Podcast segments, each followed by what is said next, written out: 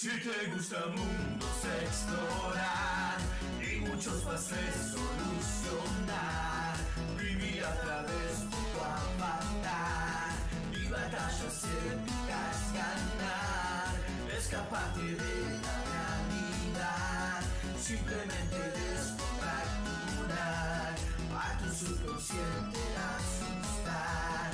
O máquinas closas simular.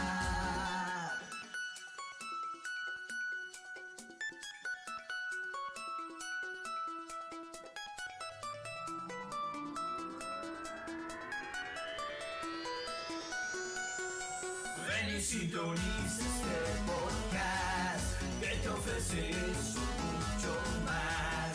Un grupo de amigos que hablará de cosas que te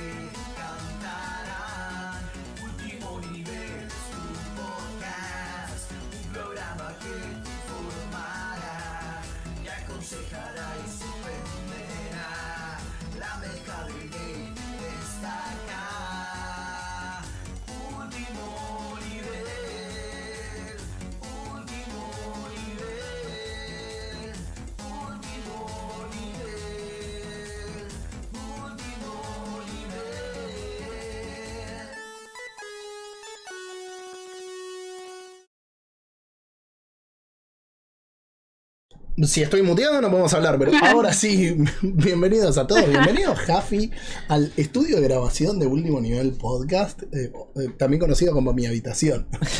La, la, la Francueva, La cueva de Fran. literal. Eh, bueno, muchas gracias, siempre encantado de estar acá. Y hoy vengo a darlo todo a- por Robert, así que Robert, espero hacerte buenos honores. Y bueno, comparten la barba. Y la barba. Eh, y quedémonos ahí. El señor, el señor vino con la remera de Gamer con Mate, porque para quienes no los conozcan, es nuestro querido compañero de Mendoza, Gamer con Mate, eh, que me iba a traer una remera que no me trajo al final, eh, así que nada, siguen. Sí, problema de logística. Sí, la Tiene- sucursal tiene mucho- Mendoza. ha tenido muchos inconvenientes tu Sí, la remera. aduana, ¿no? la Sí, sí, aduana sí. de Mendoza. La, la- la- la aduana de Mendoza está complicadísima, boludo, porque cada, cada vez hay algún problema con, con eso. Eh, pero bueno, vamos a seguir peleando porque aparezca mi remera sana y salva. Eh, no me hago responsable si cuando llega engordeo o bajé de peso, porque Ay, hay que. tiene que- Bueno, viene en el tarde que viene, Fran. claro, la, la remera va a llegar. O, o engordás o bajás de peso, una de dos. Eh, claro. El tema es que llegues vos. Claro, ese es el, ese es el otro problema, exactamente. Eh, ¿Qué soñar cochino este Fran? Tenía una remera de Pikachu, pero me puse la remera de Play para el programa porque. Eh, Me encanta esa remera. Me ¿Se consiguen cosas de Chile ahí en Mendoza fácil?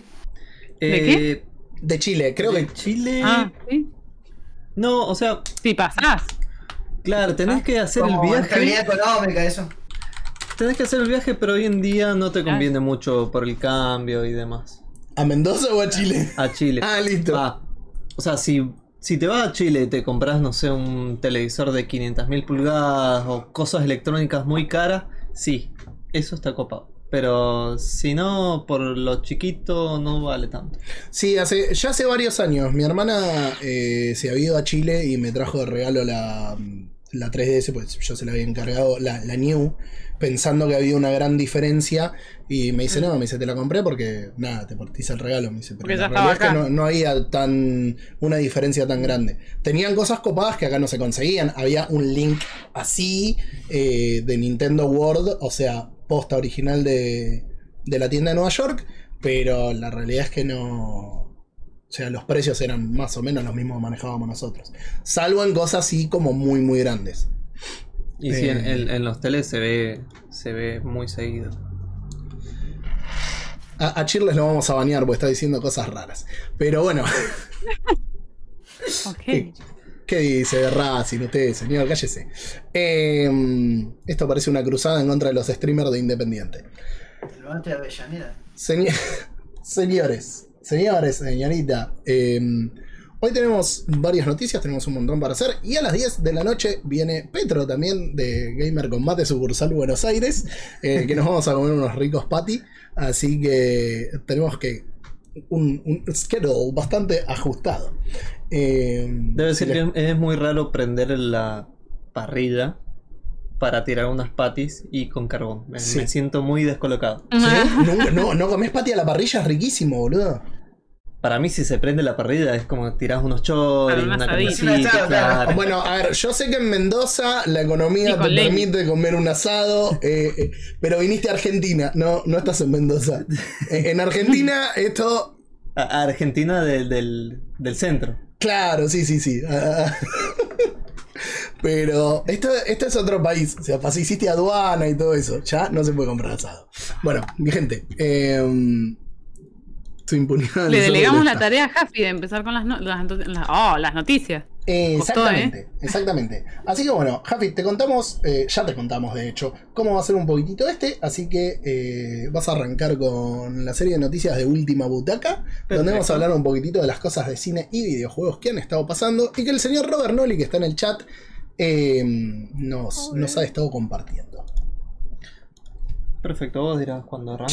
Ya, esto ya está, usted no me pregunte. Ah, listo, perfecto. Bueno, a mí me, me encomendaron eh, ponerme en la última butaca y voy a arrancar comentándoles eh, que se viene unos pequeños avances de- con respecto al residente maldito. El residente maldito. Recién. Porque resulta que Netflix eh, va a arrancar eh, con. Tiró ahí un- unos pósters, unos spoilers. Con una serie de Resident Evil. Que la. Resulta que la historia continuará con el futuro de Albert Wesker y sus hijas Jade y Billy después de los eventos originales que pasaron en Raccoon City. Eh, la fecha que tiene que tiraron en los pósters fue el 14 de julio de este año, así que eh, plantea un, un virus eh, 20 años después, digamos, del, del virus T, el virus ¿Esto, esto seguiría tomando el juego como base o la última película que se estrenó, Welcome to Raccoon City? Eh, eso no sabría decírtelo. ¿Qué hace el virus? ¿El virus transforma a los rubios en latinos? Qué Mira. tragedia. Eh, la tragedia de Leon. en la No. Bueno, eh, eh, Todavía, todavía está con bronca, Juri. A, a, a Chirles, a Chirles le, quiero, le quiero responder. Yo creo que lo que van a seguir eh, no es que lo sacaron. Yo la verdad que me había reolvidado esto porque lo bloqueé de la cabeza. Pero Resident Evil 6 tiene a los hijos de Wesker. eh, de hecho, una de las campañas es Billy. Que ahí dijiste a las hijas, pero Billy no era un chabón. O, o le cambiaron el nombre, porque creo que se llamaba Billy, pero era un chabón. Eh, pero puede ser que le hayan Acá- cambiado. acá en el dije- chat dije dicen hay que dejar de robar con Resident Evil por dos años. Y sí, chicos, Sí, ya sí, está, o sea, totalmente, aflojen. totalmente. Ya que los, o sea, los juegos están yendo por un lado que me parece súper copado. Vamos por los juegos y una vez que eso esté cerrado, a ver, saquemos otros productos. Pero está saliendo tipo la peli Dame- que la produce Sí. Pepito. Netflix que te hace, No te la hace. Y, la, y, Claro, la no tiene nada que ver uno con otro. Y vos y decís, el universo de Mila Jovovich no y ya que. juego. No, ese ya lo cancelaron. No, ese, basta, ese ya murió está cerra- ese ya está cerradísimo. Igual, Entonces- yo vo- voy a decir No una sé, vez más. chicos, no sé. Voy a decir una vez más, lo dijo un montón de veces. Yo redefiendo la primera, la segunda y por ahí la tercera de Emilia. Bueno, pero Eh, a ver, la vamos a ser última- sinceros, son divertidas de ver, son divertidas de Sí, sí, son divertidas de ¿qué ver. Vos sos pasa? fanático del lore y de todo eso, es una ofensa. Ahora, Sí, como no, película no, es ti- divertida, son sentarse y verla y Ah, sí, es ojo, entretenida. la Porque primera- el lore es una cochinada. Pero la primera y la segunda son bastante buenas adaptaciones. Adaptaciones, con un montón de licencias tomadas. Pero adaptan un montón de partes del juego, parte del lore. Incluso adaptan cosas que salieron en el mala. libro de, mm, de los archivos de Resident Evil. O cosas que vos encontrás en el videojuego. Ponele, yo cuento siempre que el Nemesis que vimos, que dice, ah, lloraba. Los primeros dos Tyrant que, del proyecto Nemesis retenían parte de la conciencia del host. Eh, por eso los habían mandado a eliminación. El tercero es el que es una máquina de matar y queda completamente eh, nulo. Eh, pero bueno, Bueno, nada, sí igual hay que dejar de asumí, que, o sea, asumí que el- el lore es medio rancio ahí, pero son películas divertidas y son Sí, adaptaciones sí, lindas. Sí, eso sí. Listo. El tema es que ahora tenés la de Netflix, la que es animada, la que es con personas, la que tiene un león rancio, la que tiene, es como, y los juegos en el medio. Y falta- como, con títeres, boludo. Todo. Claro, y yo creo que lo que están haciendo con los juegos está bueno. Entonces, bueno, a ver, calmémonos un toque de hacer cosas de los anteriores que nadie sabe por dónde van. Esperemos a ver cómo siguen los juegos y después. Pero bueno, nada, claramente da mucha guita, entonces acá estamos. Eh, todos A quien los le guste Leon- que lo disfrute.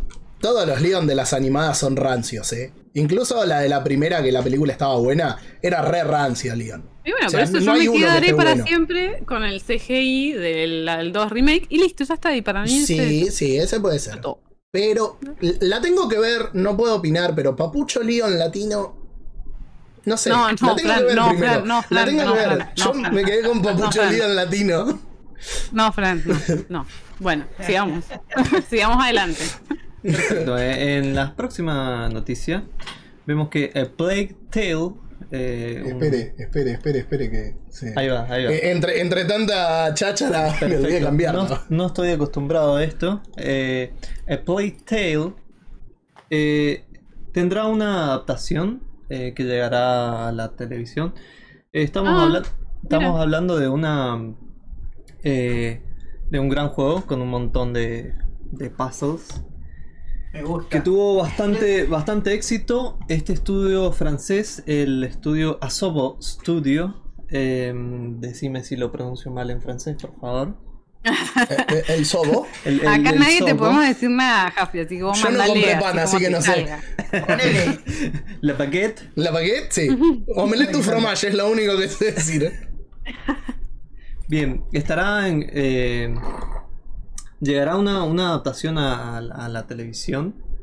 Eh, y si bien eh, inicialmente se, se debatió darle esta licencia a diversos estudios del occidente, pu- puntualmente de Estados Unidos, pero eh, no estaban muy conformes con el- la dirección que pudieran llegar, así que lo van a hacer originariamente de- en Franceslandia. Y Muy bien, me parece. el, muy bien. direc- el director, eh, acá tengo el nombre por Matthew Turi. No era Eh, muy francés. no era muy francés. Bueno, Matthew puede ser. Matthew. No, es, eh, es Matthew. muy inglés, Matthew. Matthew. Pero no es. Es re.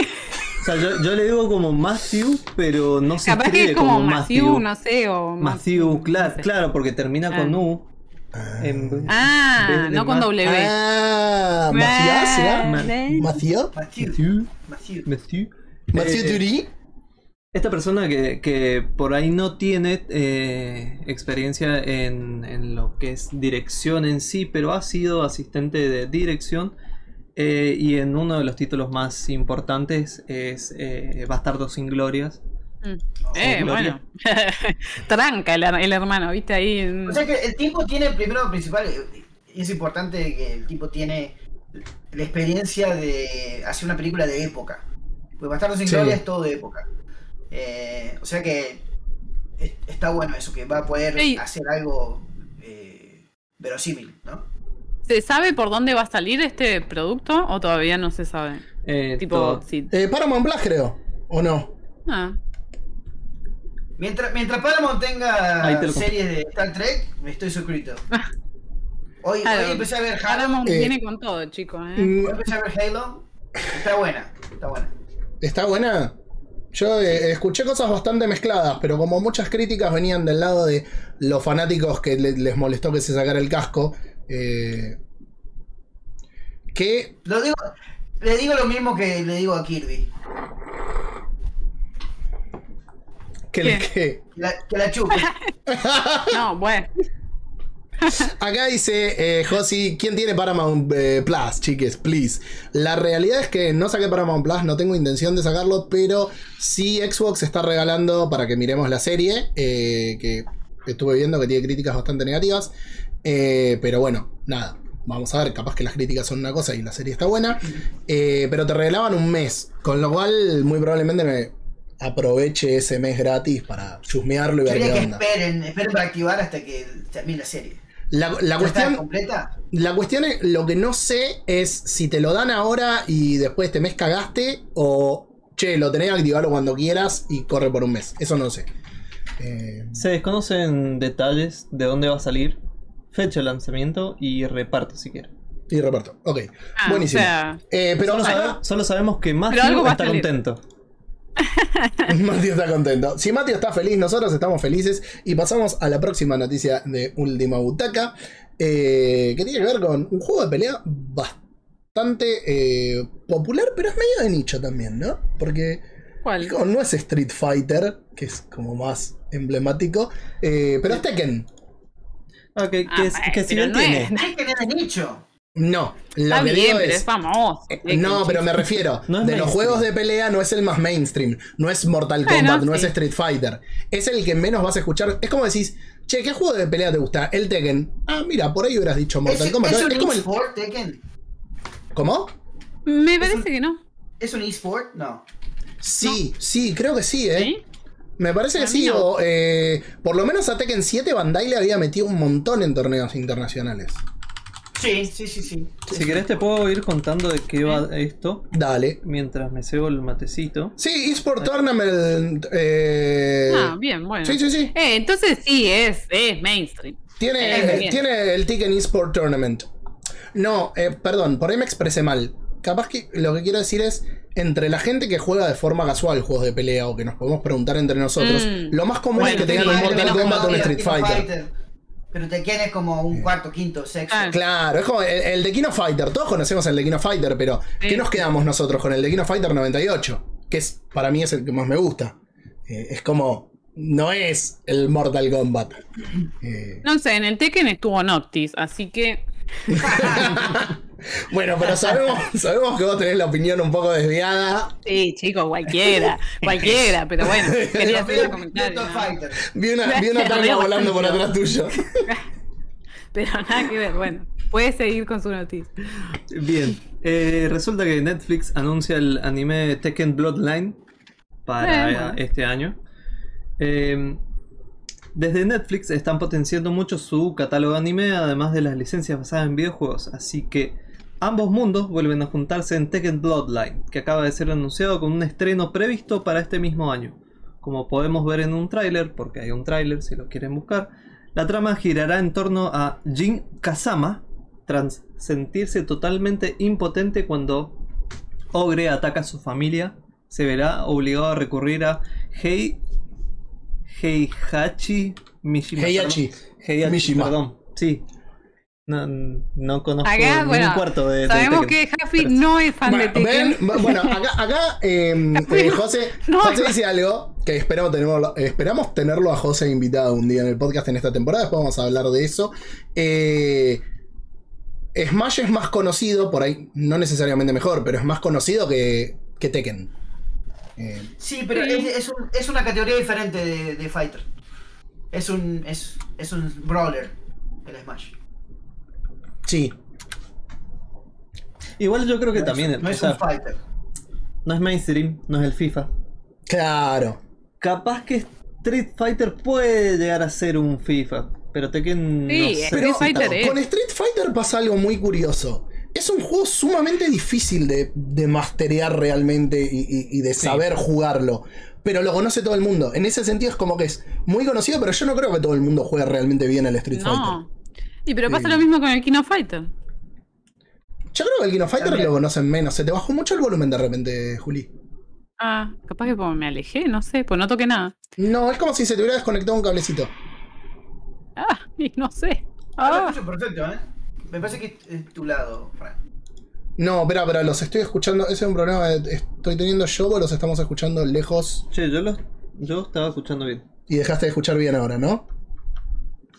No están Es hablando. el Hola. splitter. Ah, ahora sí, ahora sí. Por ahí fue el splitter. Es el- No es hay el que moverlo. No hay que moverlo, listo. Eh, porque si una no teníamos. masilla. Hace una bola de masilla y pegarla en la. Sí, es que si no, teníamos que compartir el. Eh, eh, ese que va en las dos orejas y hacer tipo la dama y el vagabundo. esperen, esperen. En el chat hicieron un chiste que vale la pena mencionar. Acá dijeron que el Smash es Smash conocido. Eh, ojo, eh, ojo.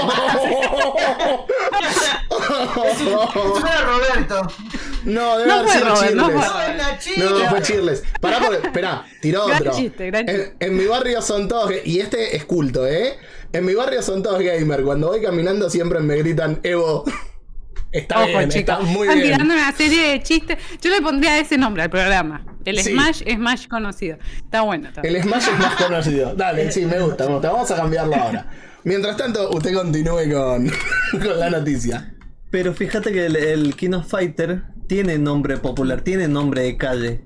No es King of Fighter, es el Kino. Eh, eh, Tequino, El- Tequino, El- no, Tequino Fighter. El Equino Fighter, chicos, el Equino Fighter. Que claro, que está el, el El nombre caballo del peleando, caballo. claro. El Equino Fighter. Es por eso que cuando vos les preguntás por Tequino Fighter no lo conocen. Claro, por eso no- pelean en el de piensan en el de caballos, ¿entendés? Me hace, me hace acordar una vuelta eh, cuando conocí al Resident Evil 3. Me fui enloquecido a comprarlo al bolichito amigo. Y le digo, ¿tenés el Resident Evil 3? Me dice, ¿cuál? Ah, El Resident ¿Qué te hace el Evil. cheto? Me dice, ¿cuál? No sé. El Resident Evil, el de zombie. Ah, el Resident Evil.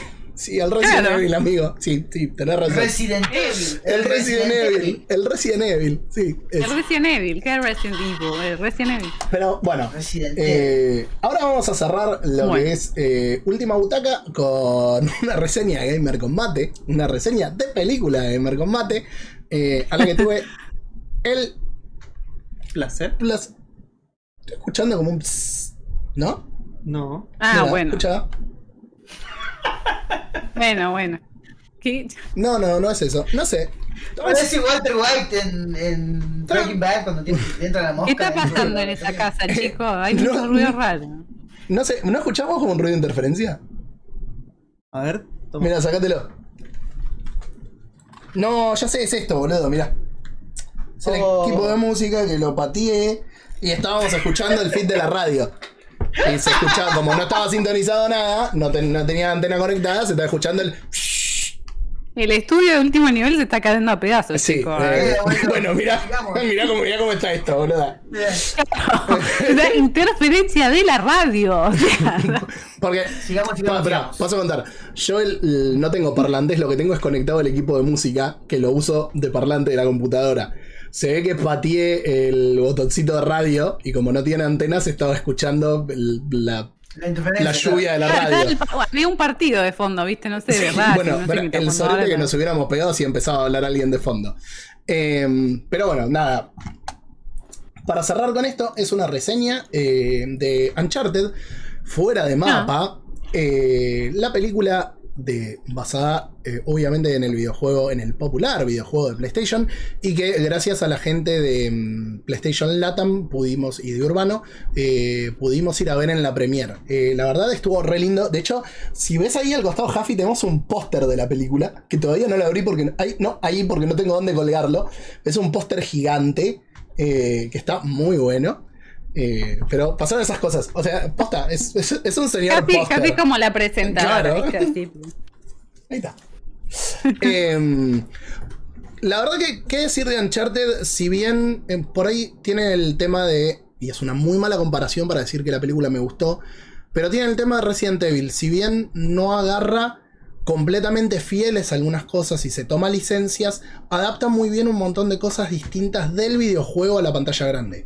Es una historia de origen, no vamos a tener el origen de la relación entre Sullivan y Drake como nosotros la vimos eh, desarrollarse en Uncharted 3, por ejemplo, pero sí funciona para la película porque ya tenés a un Drake eh, mayor de unos creo que 25 años si no recuerdo mal, mientras que eh, en el juego se conocían mucho de más chico y eh, hay relaciones que se cruzan de forma diferente.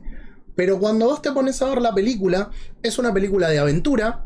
Algo que por ahí hace un poco de ruido es que, salvo hasta el final, eh, Drake no levanta un arma, o sea, dispara dos tiros en toda la película, siendo que Uncharted Mm. es un juego bastante cargado de tiros, y que la película está bastante cargada de tiros, y eso hace pensar si es, estamos hablando de esto porque es Tom Holland y no... eh, y tiene por ahí el, problema Disney, digamos, eh, como para no asociarlo tanto a los tiros, o es porque es funcional a la trama. La realidad es que por cómo termina la escena donde él termina agarrando un arma y pegando un par de tiritos, creo que es porque es funcional a la trama eh, y una próxima película va a tener mucha más acción de disparos que, que lo que tuvo esta. Se enfoca mucho en la resolución de puzzles, digamos, y en visitar algunos sitios que mezclan lo, histórico con lo moderno.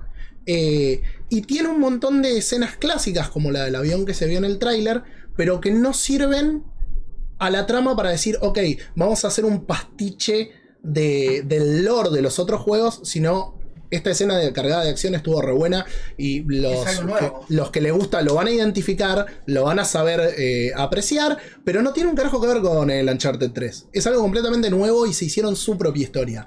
En eso la verdad que me parece que está bien y en las dos Es horas... y- Jones y tiene hasta efectos gigantescos en Sí. algunos momentos. Sí, sí, sí. Eh, ¿Vos ya la viste, no, Wally? Eh, así que sí, sí, es, es como dice Wally. Eh, y tiene mucha exploración, que eso me parece que es el core también de Uncharted y que en los últimos al darle más lugar a la narrativa, si bien obviamente están cargados de tiros y acción, era como que era más importante eso. Y es como que se apoya mucho en Uncharted 4 eh, para el desarrollo de la peli. Y me gustó, la verdad que me gustó. El villano es como tiene un par de plot twists la peli, que están buenos y están bien puestos. Y es como que el villano se siente medio raro u olvidable. De hecho, hasta que empecé a decir esto no me había acordado del villano. Pero... De nuevo, hay cosas que son funcionales a la trama, pero no se sienten metidas con calzador. Y cuando llega el plot twist, es como que decís, ok, todo esto tiene sentido y está bastante bien. Es una película sólida, es una película que si no viste el videojuego o no jugaste el videojuego, eh, la vas a disfrutar, o sea, la vas a entender y te vas a... en- por ahí no encariñar con los personajes, pero te van a sacar alguna que otra sonrisa y vas a decir, quiero ver qué sigue después. Eh, y si jugaste el videojuego y sabes decir, ok, esto es una adaptación, no voy a venir a ver un calco del juego, la vas a disfrutar y vas a encontrar un montón de guiños muy copados. No sé, Wally, si querés agregar algo más con eso. No, me pareció mucho Tomb Raider, mucho Indiana Jones, que todos sacan de ahí esa creación de Indiana Jones. Incluso Tomb Raider es de Indiana Jones femenino. Eh, Claro. Me parece que está bien el, el desarrollo como una historia de origen del personaje de Tom Holland. eh, que la razón por la que no usa armas porque él, él es un ladrón de calle que no, Sí. nunca usó armas. O sea, simplemente es como un, un cat burglar, ¿entendés? Ah, y el tipo teni- tiene mucho eso de juego de manos, que le saca la billetera a la gente, le roba eh, la, la a una chica. Es muy, es muy prestidigitador. Y esa gente tiende a no ser violentas, por eso que no. Y eh, es totalmente lo contrario. Es un mercenario que le importa muy poco todo y, y si bien es bueno, no tiene, no tiene tapujos ¿viste? de andar tirarse, medirse a tiros con otra gente. ¿viste? Es como lo que sentí es que el, tra- el pasaje de Zully al Zully que conocemos nosotros, en los videojuegos nosotros ya lo conocimos de cierta forma, y nosotros lo vimos en Cartagena, en Uncharted 3, como dar cierto cambio.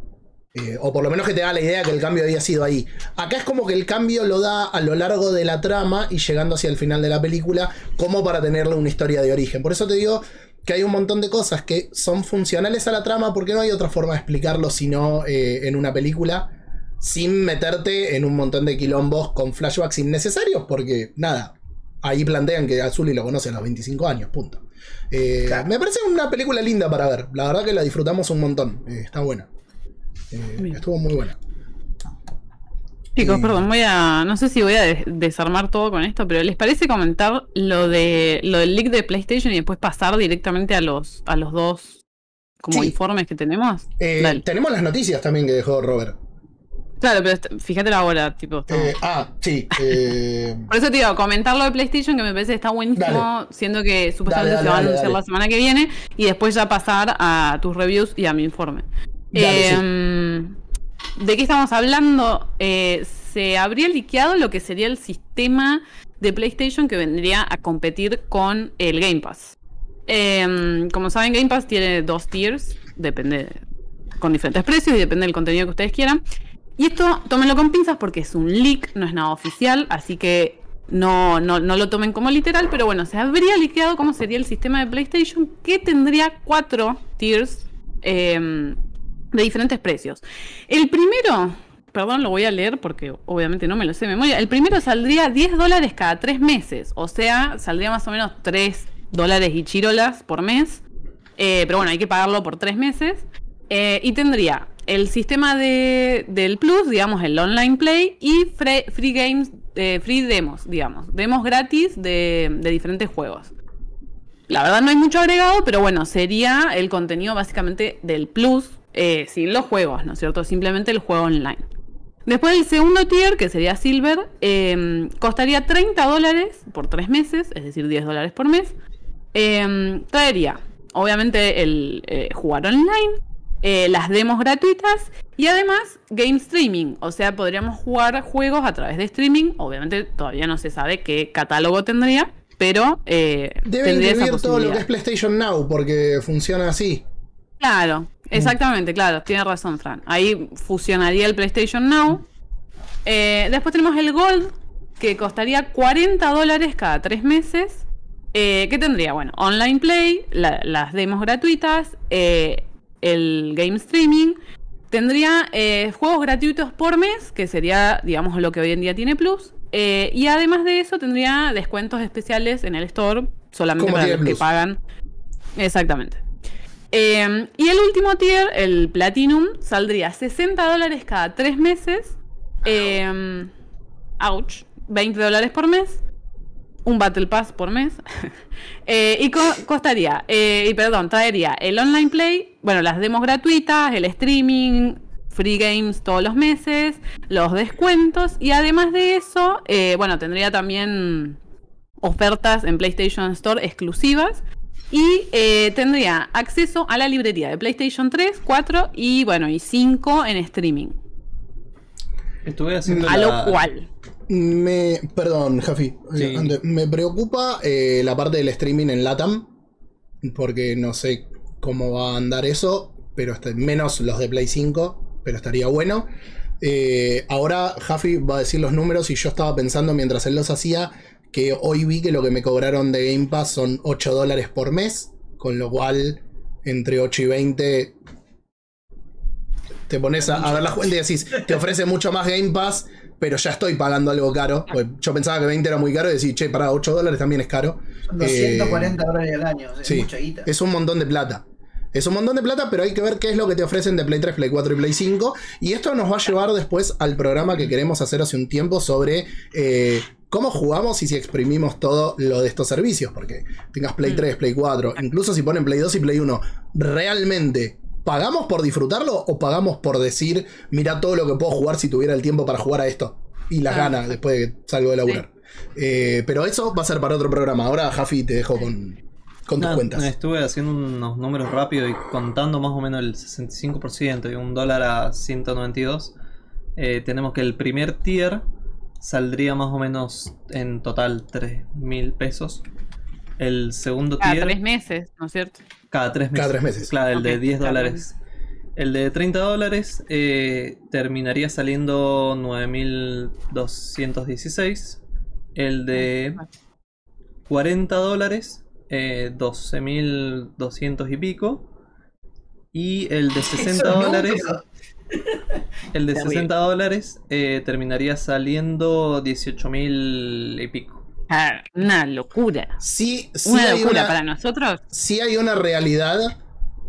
Y es que si te traen y funciona bien el tema del streaming, si te trae Play 5, Play 4 y Play 3, y teniendo en cuenta que un juego de Play 5 te puede salir 15 lucas, pagar por 3 meses 18 en vez de 15 cada juego, sí te sigue por ahí conviniendo. Es que bueno, Eh. tiene que ver con lo que vos decís de cuánto jugás por mes. Si vos de repente, me- digo, por, en cierta cantidad de tiempo, si vos me decís, bueno, yo todos los meses me paso dos juegos, ponele. Bueno, sí, te sirve, porque si tenés que pagar dos juegos de 15 lucas todos los meses, bueno, por supuesto.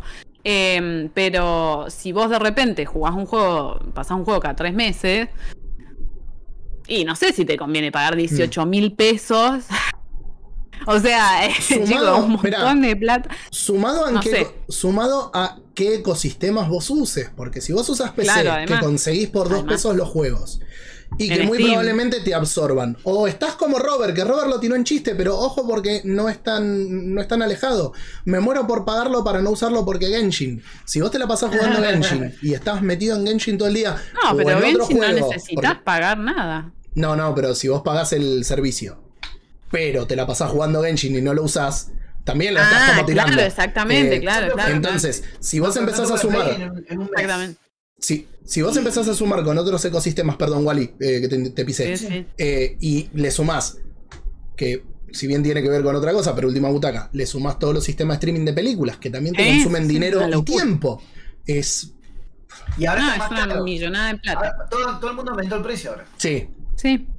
O sea, de hecho, para mí, chicos, eh, mi opinión con respecto a este leak, volvemos a aclarar que es un leak, que esto no es oficial, eh, es que si bien el precio está bien, no para nosotros, pero para nosotros ningún precio en dólares está bien, esa es la realidad. Sí. Si bien el precio para mí eh, en dólares, para una persona que maneja la moneda, que tiene dólares, está bien, no me gusta tanto el contenido porque, bueno, sí, yo esperaba un poco más de librería de Play 1 y Play 2, que digamos que ahí PlayStation tiene unos tanques bárbaros, que también son juegos viejos, pero bueno, son juegos legendarios, digamos, y que mucha gente quiere jugar, y que por ahí hoy en día son inaccesibles a menos que los emules.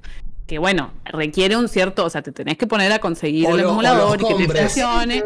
la gente y- quiere pagar para tener el juego. Espera, espera, Sí, igual, las Wally. empresas no te las dan, o sea, es una locura. Igual, Wally, o los compres, porque muy probablemente esos de la librería que pudieran tener para Play 1 o para Play 2 sean los que ya te venden en la Store. Eh, o de Play 1, porque de Play 2 nunca me quedó claro si vendían. Lo, como lo que hacía Disney con, lo- con los videos eh, que se llamaba la bóveda de Disney. Sí, Que sa- sacaban una película y la, la metían en la bóveda, no, no la vendían más por 10 años. Y esa película tenía que pagar 100 dólares para comprar, ponerle La Bella y la Bestia. Eh, y lo mismo están haciendo con, con los juegos de Claro. retro, ¿viste? Sí, o sea, o si no tenés que esperar a que hagan tipo un remaster o un porteo o lo que sea. Hoy, Que yo siempre di el ejemplo del. Chrono Cross, que yo el Chrono Cross lo quise jugar eh, emulado, no pude porque no, no, me, no, no me funcionaba bien el tema del save. Eh, y bueno, sí, ahora que Square se dignó a acordarse que tiene el Chrono Cross y va a sacar el- esta versión, bueno, lo voy a poder jugar. Pero si no, olvídate, quedó ahí para siempre olvidado Sí, sí. en que lo puedas Yo emular. Grandia y- lo, lo- lo quiero comprar porque acaban de hacer el remake. eh, no, no remake, el remaster del Grandia 2. Eh, Claro. lo, vengo, lo vengo buscando para Dreamcast por 5 o 6 años ya. No baja de Y los nada. 120 dólares. Claro, o sea, una locura. Es, es increíble lo que vale ese juego. Sí, bueno, eso, hoy, hoy Ah, con. Jafi nos encontramos en un local que vende cosas retro y tenían todo, obviamente todo era caro. Sí. Y, Claro. y- y sin, sin saber, porque la verdad es que no puedes terminar de saber si lo que estás comprando es retro y lo vas a poder jugar, pero es trucho original, porque capaz que te vendían, no sé, 5 lucas un cartucho que salía 20 pesos. O, no sé, un juego usado, recho mierda, 15 mil pesos porque es de GameCube y no lo conseguís en ningún lado. Claro. Después encontré, no me acuerdo dónde está, así que la tengo que rastrear de nuevo, eh, sobre la de Galería Jardín, pero del otro lado de Corrientes. Hay una galería que tiene un boliche ultra fantasma que entré pensando que iba a haber juegos truchos y vende todos juegos originales sellados. Estaba el Final Fantasy VII Dirge of Cerberus, el Robotech Battlecry para Play 2. Tenían, creo que me había dicho, había un Majoras más con un eh, Tirame un Ocarina. precio. Un precio. El Dirge of Cerberus estaba creo de 15 mil o 17 mil pesos. Ah, el, Ocarina estaba, el- el Ocarina estaba 53 mil pesos. No, eh, y lo había vendido sellado con caja, no sé qué. Y tenías de todo. Pero Está bien, precios que es de colección eso, pero bueno, es que ya es de colección, porque ¿para qué querés la caja sellada? O sea, es de colección. Sí, obviamente. ¿Lo querés? Porque es de colección, no para decir quiero jugar el Majora's Mask. Eh, Porque lo querés coleccionar. Exactamente. Que bueno, ese es otro, ese es otro mundo. El mundo, digamos, de la colección, bueno, sí, se paga fortunas por cosas que vos decís, pero, pero bueno, porque es el mundo de la colección. Yo voy a- al mundo de, bueno, quiero jugar este juego, esta reliquia de Play 1, por más que esté recrocante el juego, pero lo quiero jugar y no puedo. Y de última, entonces- bueno, hoy, hoy se lo dije a- al señor Jaffi que había visto un Metroid 2 para Game Boy, lo empezamos a probar, y le digo, mira, si lo querés jugar por jugarlo, fíjate Pero si lo querés porque sea original, la verdad que no puedo estar seguro. Porque el cartucho se Ah. veía raro, tenía un montón de cosas. Andaba medio raro y no sabíamos si era la Game Boy que nos habían dado para probarlo o si era realmente el cartucho. Que la Game Boy Claro. estaba bastante. Que estaba re baqueteada. Eh, y estaba que 4 mil pesos, ¿no? Eh, 4500 y viste que las- generalmente las cosas de Nintendo vos la agarrás y dice Nintendo por todos lados. Esta Solamente decía Nintendo Game Boy adelante. Que los que decían Game Boy solos, yo tengo entendido, son truchos porque no decían en ningún lado más. Esta decía Nintendo Game Boy. Pero era como que la parte de adelante, o sea, la placa de adelante era una cosa y la placa de atrás era otra. Claro, a- ahora ¿sabes qué me acuerdo? Primero que el, el- el sticker estaba en perfecto estado. Que ponerle que lo hayan conservado bien, lo cual es raro. Y el tornillo atrás era Estaba un. impecable. Era, claro, Y no era el de Nintendo. claro, no era el de Nintendo, era así como un. un- En, en ese local igual arreglan y restauran un montón de cosas. A veces al pedo. No sería raro que le hubieran cambiado. Ponerle que fuera original, la, capaz que estaba medio hecha mierda la case y se le hubieran cambiado. Ah, Eh, pero qué sé yo. Sí, Eso habría que desarmar el cartucho. que, es- que sea una plaqueta clonada. Eso habría que desarmar el cartucho, que era lo que te iba a decir de hacer de última. Desarmarlo, fijarte en el chip si era o no, y de última se lo decís, no, no lo es quiero. muy fácil, o sea, si, si es en Nintendo el chip. Por eso, bien. sí, sí, sí, por eso. Pero al final no, no lo quiso llevar. Pero tenías esas cosas y después cartuchos que capaz que eran de Sega, que vos decís, eso es clónico. Pues lo, lo compraba en el bolichito cuando yo era chico y te lo vendían como 5 lucas.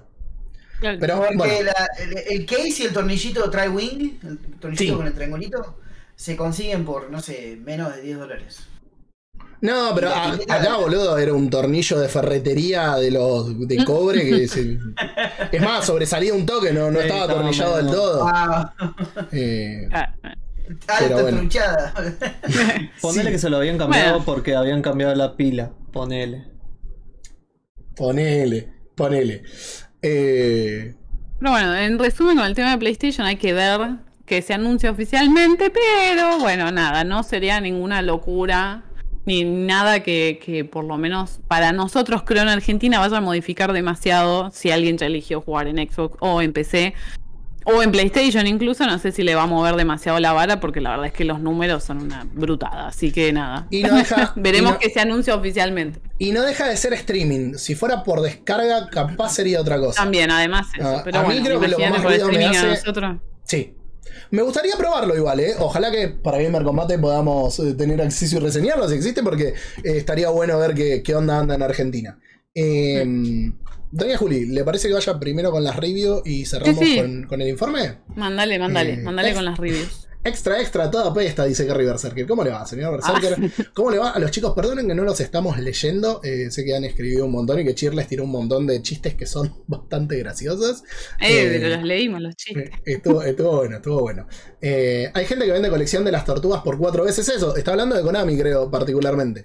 Eh, Exacto. Y, y no hablamos de la nostalgia. Kawabonga, la Kawabonga Collection. ¿Cómo, ¿Cómo fallaron ahí de, de haberle puesto Kawabundle? Sí, posta que sí. Sí, la, podría haber sido. Mal. Wally, tenés que ir a trabajar eh, a marketing en Nintendo. ¿No tenés un tío que trabajó en Nintendo? Vos vivís en Estados Unidos. Todos tienen un tío que trabajó en Nintendo. Tenía un tío que limpiaba un edificio de Nintendo en Nueva York. Se llamaba Mario. Pero bueno. Bueno, gente, em, para la sección de las reseñas de hoy voy a hablar de em, Horizon 2 Forbidden West y de Gran Turismo 7, que eh, hubo bastante eh, quilombo con Gran Turismo y regularon con un montón de cosas, desgraciadamente no con el tema de la conexión, pero ya vamos a estar hablando, porque primero les quiero hablar un poquitito de... ¿Qué pasó? Me, me- me toca, me toca en vivo, eso es acoso al, Eh, periodista, al, conductor. Soy, soy la versión presencial de. Streamlabs que te está diciendo ahí que te. Me- En vivo no, vivo no, en privado. apaguen la cámara. Se van, van a hacer cosas. Esta noche voy a dormir con un ojo abierto. No sé con qué, con un ojo abierto. Con el ojo, con el ojo. No, pensé que de Roberto. Ah, acá dice Chirles que se refería a las tortugas de los 90. Eh, sí, a la figura de los 90. Sí, eso también. Sí, eso es verdad. Eh, pero ese es también otro, otro tema. Bueno, gente, vamos a hablar eh, de Horizon 2 Forbidden West. Título que estuve esperando un montón. Título que estoy esperando me llegue a mi casa porque todavía la edición coleccionista que compré no llegó. Porque la aduana argentina. eh, y en teoría llegaría la primera semana de abril. Así que ya me estoy poniendo Escuchame, muy denso. todavía lo liberan con un coche los duques de Hazard del año 2011. O sea, para que te des una Eh, idea. Nada, eh, impresentable vivir en Argentina, pero me parece que la gente ya lo sabe, entonces es innecesario que lo diga. La cuestión es que eh, la copia que sí llegó fue la que reseñamos para Gamer Combate y que pueden ver el ojo que no parpadea.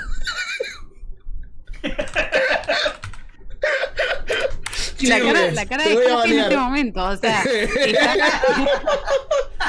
Por Eh, favor, disimula un poco.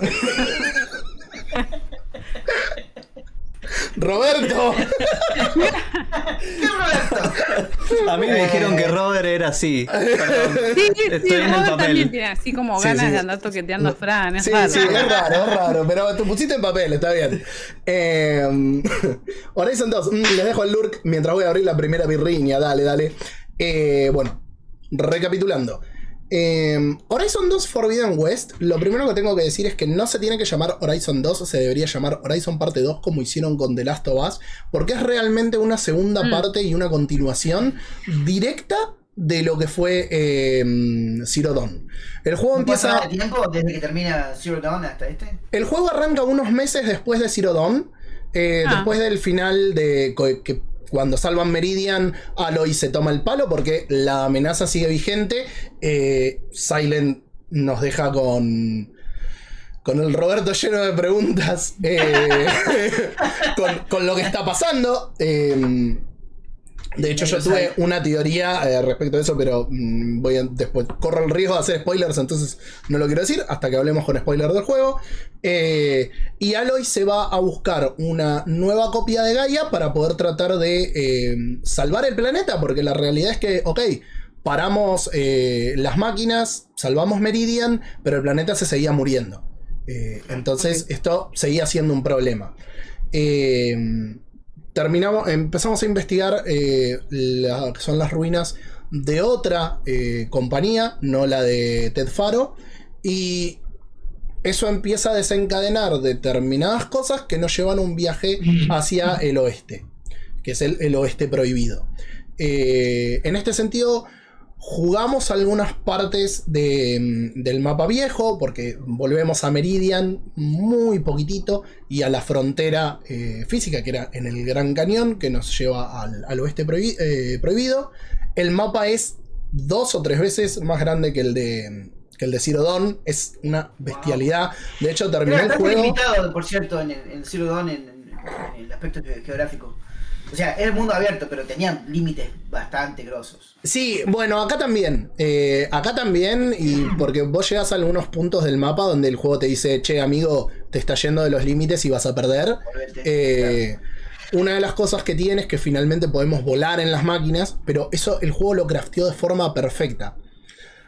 Si ustedes recuerdan en Zero Dawn, vos para poder controlar a las máquinas tenías que acceder a los calderos, ganar el caldero, que son una serie de dungeons donde podías al final, cuando eh, terminabas de eh, tomar el control del caldero, eh, te daba los blueprints de control de determinadas máquinas. Acá vos el acceso a las máquinas que vuelan, o a una de las máquinas que vuelan, que es la primera a la que accedes, accedes prácticamente al final del juego. De forma que vos no puedas romperlo yendo a buscarlo primero. Porque es más, si vos querés resolver ese dungeon, no vas a poder hasta una de las últimas misiones. O sea, y hay un motivo por el cual no te deja, no es que, oh, te pongo una barrera invisible y no podés. Eh, entonces es como que está bastante bien para que vos explores todo el mapa y no rompas el juego volando de un punto a otro. De hecho, si vos no exploraste partes del mapa, como me pasó, que terminé el juego y hay partes que, si bien los cuello largo te, te visualizan todo el área, eh, no están exploradas porque no fui, porque el mapa es muy, muy grande. Si vos vas volando por esas áreas, todo lo que vos tenés abajo no te lo da como explorado. Si pasás por arriba de hogueras, no las podés usar para viajes rápido y cosas así. Tiene máquinas nuevas que están muy buenas, eh, como los... em, ah, la puta madre, ahora no me sale ni en inglés ni en español el nombre que le pusieron a los velociraptores, pero que están geniales y son velociraptores, así que no se puede pedir otra cosa. Em, Tiene el Thunder. um, el, no, el Thunder Shock. El. Terra Mammoth, que ahora no me sale cómo le pusieron en. El. Ah. Bueno, no me sale cómo mierda le pusieron en inglés. Algo con Thunder Tusk. no sé cuánto. ¿Eh? Ese que, el que sale de esta estatuilla en el. El que sale en la estatuilla en la edición coleccionista que todavía no les puedo mostrar porque no me llegó. Pero que aparentemente es, es así, es una locura. Em, Terror, no sé qué, ¿no? el Terror Task. Terror Ok. Task. Sí, el Terror Task. Eh, entonces tiene un montón de máquinas que son bastante interesantes y vuelve a incorporar Tremor, Tremor Task. Tremor Task, gracias. Vuelve a incorporar lo que son las máquinas del primer juego. Entonces es como que tenés un repertorio de máquinas bastante interesante y que aparte le agrega las variantes, porque tenés la ácida, la flamable, etcétera, etcétera. El Pregunta, juego- ¿la mecánica es exactamente igual a la del anterior o varía? Cambia. Eh, tiene algunas cosas nuevas. Más que nada orientadas a lo que es el traverse del juego. Que tenés el gancho, tenés el paraglider, que los sacas relativamente rápido, pero eh, tienen también su... Muy buena pregunta. Eh, tienen también eh, su tiempo eh, que te va a llevar porque tenés que progresar en la historia. Por ejemplo, para que vos puedas usar el rebreather para re- respirar abajo del agua, tenés que hacer una misión. Que esa misión lleva una serie de misiones asociadas. Y una vez que tenés eso, podés explorar dungeons que son subacuáticos. Que están buenísimos. Todo lo que es el entorno submarino del juego está increíblemente crafteado. O sea, te podés perder horas nadando abajo del agua. Que vas a agarrar plantitas, vas a agarrar boludeces, piezas. Pero la exploración te lleva a querer ver qué es lo que hay y a ver cómo está hecho eso que está ahí abajo del agua. Además de que vas a tener máquinas y tenés algunos recursos para defenderte bajo el agua. Lo cual, eso también son mecánicas nuevas que no estaban en el juego anterior. Eh, se. Del lado del oeste prohibido, eh, se ve que es donde estuvo muy fuerte todo lo que fue el combate en. No digo nuestra era porque es nuestro futuro, eh, así que digamos en las ruinas del pasado. Eh, cuenta muchísimo más narrativamente, eso aporta un montón. Cada lugar al que vos vas, vas a tener de, los, de los titanes clase Horus. En vez de tener una ruina, un Horus solo, como pasaba en el primero, lo veía gigante en la montaña, tenés varios a lo largo de todo Estados Unidos. Y, un montón de las máquinas que los Horus controlaban, eh, los tanques. Eh, hay más ruinas humanas que podés explorar. eh, que tienen algunos puzzles físicos donde tenés que mover alguna cajita, romper alguna pared o algo haciendo uso del gancho. y te dan alguna pieza que te sirve para craftear en una boludez. O algún coleccionable. Después tenés mucho de lo que fueron eh, los, los archivos de audio que te cuentan cosas del pasado y que siguen aportando mucho más sobre eh, todo lo que nos pasó en lo último antes del final de la humanidad. Algo que está muy marcado y que está muy bueno es que podría parecer de que cuando vos terminás Zero Dawn se acabaron los misterios. Y el juego Claro. te sigue sorprendiendo como si vos estuvieras jugando por primera vez Horizon. Hay Bien. algunas cosas que no me gustaron cómo están hechas, pero que tienen que ver con la trama, por lo cual no puedo hablarles mucho. Eh, Mm. Sí me gustó, o sea, la verdad que me gustó mucho. Eh, tiene un poquitito de tiempo que tarda en ponerse muy interesante, pero el juego la verdad que Claro. se va... eh, es, a mí por lo menos me resultó interesante desde el principio. Sí, hasta que realmente explota es como que pasan bastantes horas. Eh, pero eso creo que en los RPG pasa un montón, donde tenés que explorar la primera ciudad, hacer un montón de misiones re pelotudas que no te interesan hasta que realmente el viaje eh, emprende. ¿Qué te iba a decir? Em, habría, o sea, para jugar este, como vos dijiste, al ser una continuación prácticamente directa, Sí. necesitamos sí o sí jugar el primero. Sí. ¿O no? Sí, necesitas. Sí. A ver, el juego te hace un resumen antes de empezar, por lo tanto, si vos no lo jugaste, eh, Tenés una idea, pero. te vas a dar No una más. idea.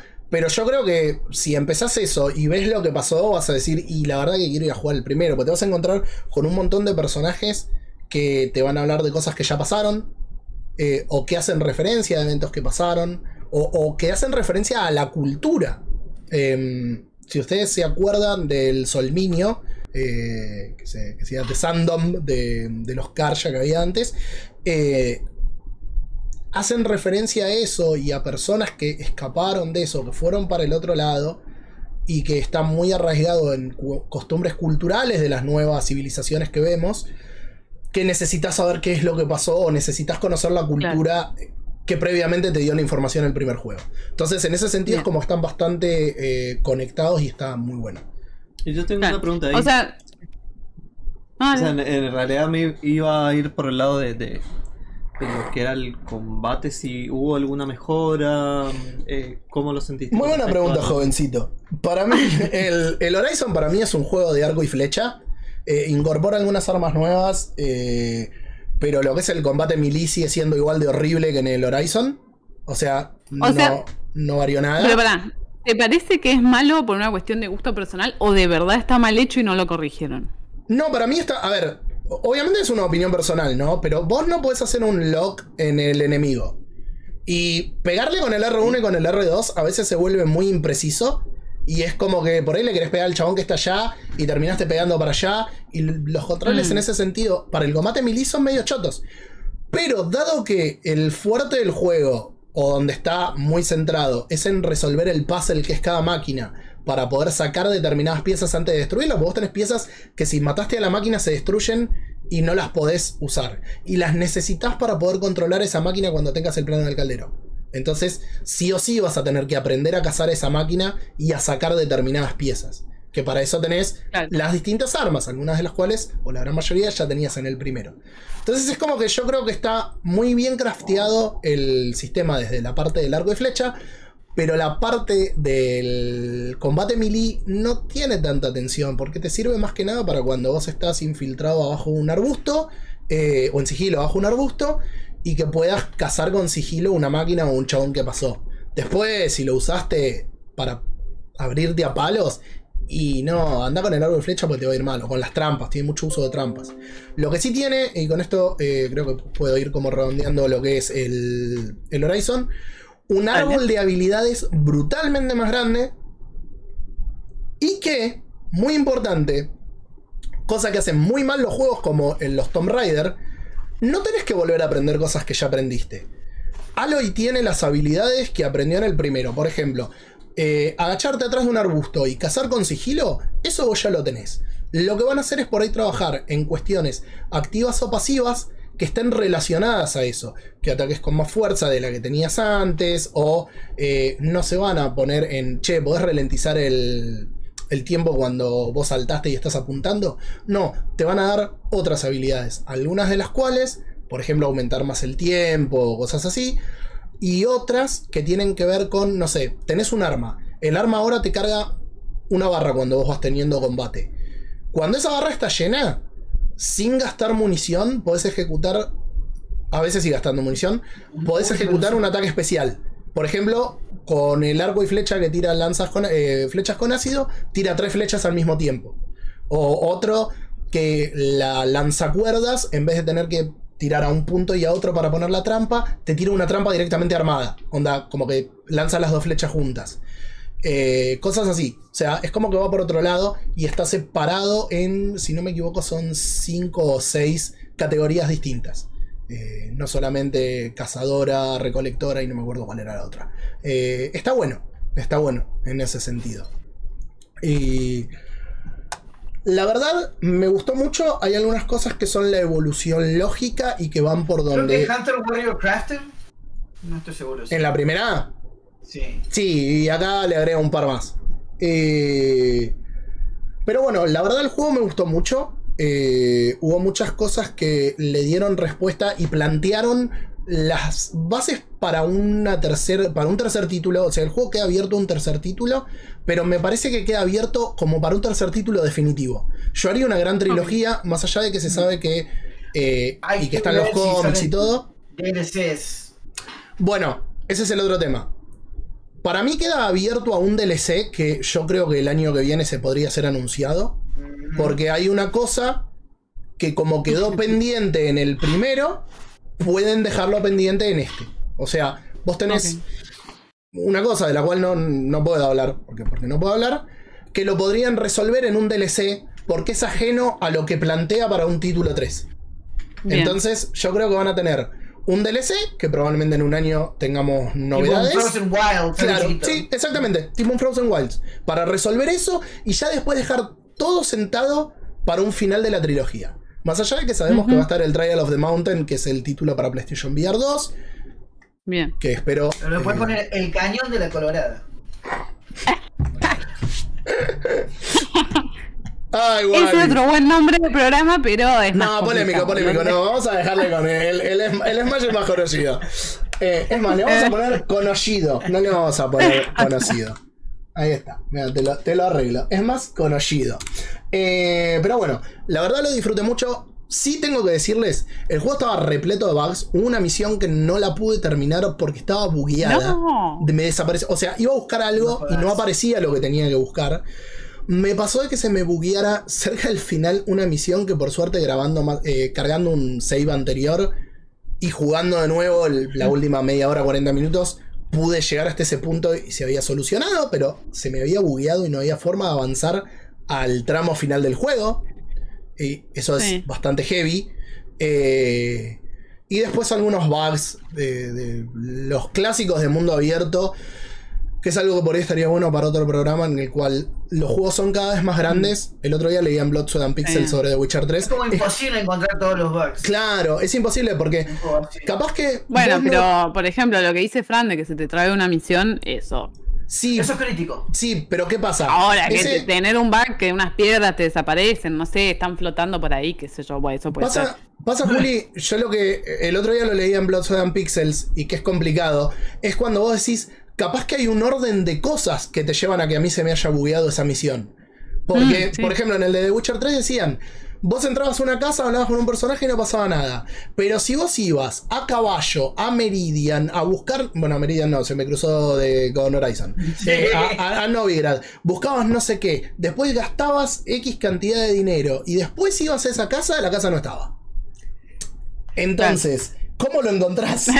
Son cosas que te, que te- te van a pasar No, es jugándolo. que sí, claramente. Ahora el tema es, ¿tiraron un parche para solucionar eso? Porque sí, hay bugs que van a salir durante el juego, Sí, el sí. lanzamiento del juego, y la gente lo va a reportar, por supuesto. Entonces la idea es después tirar un parche para solucionar eso. Llega, llega no- San Lorenzo a la cancha y es un Carrefour. Tengo, tengo, un proble- tengo un problema y es que no sé si mi save me salvó del bug o si como fue parcheado después del día 1, pues nosotros lo recibimos justo con Claro. la salida, eh, terminé el juego bien porque fue parcheado, la verdad no lo sé. Eh. Se pudo terminar el juego, en ese sentido se Bien, pudo sí. terminar el juego.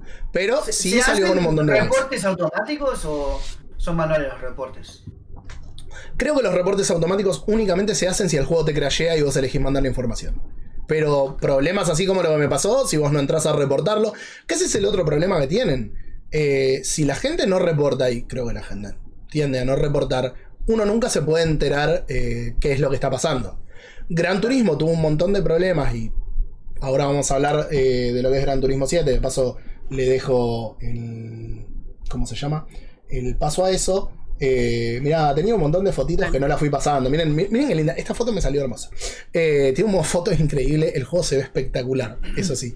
Eh, No, no puedo, o sea, eh, tengo la bronca de no poder conseguir una PlayStation porque lo quiero jugar en la 5, no lo quiero jugar en la 4. sí, ¿El Gran Turismo o el Horizon? el Horizon. Horizon. El Horizon, Ah. el Horizon. Eh, pero bueno, nada, hablando del Gran Turismo, si quieren pasar a otro mundo Dale. abierto, que no es tan abierto, pero es un, un lindo mapeado, eh, es Gran Turismo, Gran Turismo 7, otra de las bombas eh, de PlayStation para este año que salió bastante, eh, tuvo bastante backfire, Salió Y- bastante Ah. CD Projekt Red. salió bastante sí, Project Ah, Red, ¿salió pero- muy roto el juego? No, eh, en realidad sí y no. Acá voy a jugar un poco al abogado del diablo. Ok, ya. El Gran Turismo 7 tuvo una serie de inconvenientes. En primer lugar, es que eh, volvemos a lo mismo de la guerra estúpida eh, de consolas, ¿no? De un lado y del otro. Como eh, se bardeaba que el Gran Turismo iba a ser el Forza Killer, que no sé por qué lo siguen Ah. comparando porque son dos juegos Es, completamente es al distintos. revés en realidad, porque el Forza Eh, existe porque el GT existe. Pero encima comparen el Forza Horizon. Onda, eh, es un juego arcade, no me lo compares con un Claro. simulador. Nada que ver. Claro, Eh, Eso simulador, es claro, el- ese, ¿Cómo se llama el jueguito ese que era mundo abierto también de autos? ¿El de Crew? No, no, no. Ah, bueno, no me acuerdo ahora cómo se llama. Pero bueno, sí, eh, ahí- eh, está mal comparar un simulador con de autos con un juego Con- arcadoso con un de arcade. Son dos Eh, mundos distintos. Sobre todo juegos que tienen decisiones de diseño y estética que son distintos. Eh, por ahí tendría que arrancar la review distinta, pero vamos a sacar esto del medio primero. Eh, el juego está muy enfocado en lo que es el diseño de los autos y todo lo que es cabina interior es hermoso. Por alguna razón, el juego se ve mucho mejor jugándolo que en foto. Ah. Por alguna Paradise, razón. De hecho- Burnout Paradise. El Burnout. Ah, uh, juegazo. Eh, de hecho, el, cuando empecé a ver las primeras fotos, yo estaba reseñando el juego. Y todos decían, ven que el juego va a ser una mierda porque eh, eh, estas son publicadas por Polyphony y no sé qué, y, y los Sonyers siguen diciendo, y el juego es horrible. Y yo las veía y digo, pero eso no es el juego que estoy jugando yo. O sea, Claro. se veía, era horrible, se veía horrible en serio. Y cuando bajé las fotos, muchas de las cuales se ven así, porque también jugué la gran parte en una puta 1080, no a 4K, porque lo estaba jugando con volante. Entonces, jugaba a 1080. eh, digo, pero se ve horrible, no se ve lo que estoy jugando yo. Y cuando bajé las Claro. fotos se veían horribles. No sé por qué. No, no me explico por qué. El, ¿El Forza se puede jugar Play 4 y Play 5 o es solo Play 5? El Forza es de Xbox. Perdón, el Ah, el Gran Turismo. El Gran Turismo. Play El 4, Gran Play Turismo, 5. perdón, perdón. Play 4, Play 5. Play 4. ¿Y no puede ser que las, las fotos que vos viste fuesen de Play 4? No eran de Play 5 porque yo vi las mías Mm. cuando las bajé y se veía horrible. Claro, claro, claro. No entiendo por qué. las comprime. ahora mismo. No lo sé por qué. De- de- de PlayStation 5. Eh, ¿Cómo? No le conviene a Sony largar juegos exclusivos de PlayStation 5 ahora mismo. No, ya sé, pero bueno, eh, mi pregunta fue porque a lo mejor, bueno, justo eran, de- Mm. eran, claro, eran capturas de pantalla hechas en Play 4 y obviamente no iba a tener la misma calidad que si a lo mejor las hacías en Play 5. Claro. Bueno, ¿qué pasó? El juego, y yo creo, o el otro día estaba pensándolo, esto no es algo que puse en la review porque la verdad es que lo analicé más en profundidad ahora. Eh, los Gran Turismo tienen un problema de diseño histórico que se ve mucho mejor en lo que es la cabina interna, en los que tienen diseño, que cuando vos lo ves en tercera Ah, persona. Claro. Se ven feos y se conducen feos en tercera persona. Y eso creo que es algo que arrastraron porque los Gran Turismos son así. Para bien y para mal. Es algo que tendrían que cambiar y por ahí es algo que tendrían que cambiar. Pero se ve así. Ahora, yo lo que más le critico al Gran Turismo, que es otra cosa que, que arrastra, es lo que son las físicas en determinadas cosas y las colisiones. Más que nada en, las colisiones. Vos tenés que capaz que el Gran Turismo no se siente tan rápido como se siente el Forza. Pero vos te pones a ver y capaz que vos estás yendo a 100 o a 120. Y cuando vos manejás a 100 o a 120 y te acostumbraste a la velocidad, capaz que no se siente o vos no ves afuera que pase tan rápido. Entonces, capaz que hay algunas cosas que están demasiado precisas hechas en la conducción de tu auto, porque cuando vos vas a velocidades mucho mayores sí se siente. Y que si lo comparás con un arcade vas a tener más esa sensación de velocidad. Por ahí estoy equivocado, alguien puede venir y decirme, no, te lo refuto. Eh, Todo lo que es simulación siempre va a parecer más lento porque el arcade nos hizo creer de que esas De que era mucho más rápido. existen. Claro. De que la, la fuerza G no existe, o sea, vos podés arrancar a 100 millas por hora. Claro, exacta, exactamente. Entonces vos te pones a- USA. Eh, Exacto, entonces te pones a pensar y decís, capaz que el problema que tiene es de realidad y no de que sea malo el juego, sino que en arcade va a ser mucho más rápido. Y el juego a esa velocidad, visto tipo simulador en tercera persona, se ve horrible. Se ve Claro. muy feo. Eh, eso por un lado. Vamos a lo que es el, el resto del juego. Sigue siendo eh, el clásico simulador de, de automovilismo, donde vos tenés un mapa que vas a ir desbloqueando cosas. Esta vez se hace a través del café, donde vos tenés distintos menús que te ofrecen y esos menús tienen eh, varios vehículos. Generalmente son tres. Vos lo que tenés que hacer es conseguir esos vehículos ganando determinadas carreras o eventos que vas a ir desbloqueando y que te van a permitir conseguir autos de otras categorías y otras nacionalidades para participar en otros eventos. Eso también te hace a su vez desbloquear el concesionario de autos usados, el concesionario de autos nuevos, lo que es la modificación de cierto, los vehículos. precios de los ¿Eh? autos son irrisorios. Los precios de los, los autos usados son, pero extremadamente caros. Bueno, Un- eso es, eso es alguna. Eso es alguna de las cosas que le iban a cambiar ahora, porque hubo mucho backlash con el juego. eh, estuvo caído bastante tiempo y el juego, esto algo es pésimo, te obliga a estar todo el tiempo conectado. ¿Qué dijo Ah. el señor eh, Katsuhira, Katsuhira es, ¿no? Eh, ay, se me borró el... Sí, Katsunori, Katsunori, Katsunori Yamauchi. Ah, Eh, el señor Yamauchi, no el de Nintendo, el de Polyphony, dice que es para que la gente no pueda modificar los archivos al ir a competir online. Es ridículo. Porque en primer lugar no deberían poder. En segundo lugar, si pudieras, mete más sistemas de seguridad que impidan archivos modificados. No me cagues a mí que vivo en Latinoamérica y si me quedé sin internet. Claro. eh, o que si... O incluso, incluso antes de, de participar online, de hacer una actualización. O sea, Claro. de, de- de datos, no claro, de validar, de validar los archivos del Claro. juego. Exactamente. Entonces, es, es ridículo. Estás. Si, si esa es la realidad, estás perjudicando a, a los justos por los pecadores. Y es pésimo. Claro. La verdad que nadie quiere hablar es que ellos quieren siempre tener la oportunidad de hacer, de largar, de hacer microtransacciones, básicamente. En cualquier cosa. Estoy jugando un juego solo, necesito mejores gomas, ahí está, las compro, ya. No, pero espera. Vamos a separar las cosas, porque eso fue otro problema. El tema de la conectividad constante no tiene que ver con las microtransacciones, porque te podrían meter las microtransacciones igual y que te digan, ok, pero para comprarte tenés que conectar, y si vos querés ese paquete de llantas sin jugar, vas a meter la tarjeta de crédito.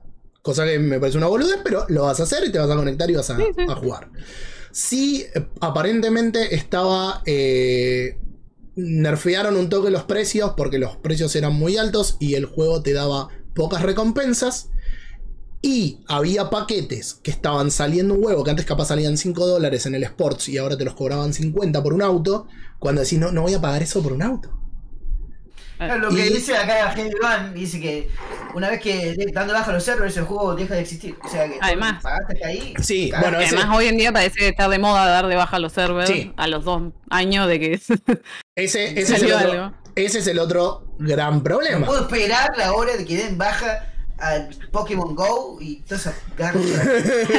porque, porque tu señora tiene 30, 30 consolas para jugar Pokémon Go. es verdad, es verdad. No está exagerando, Juli.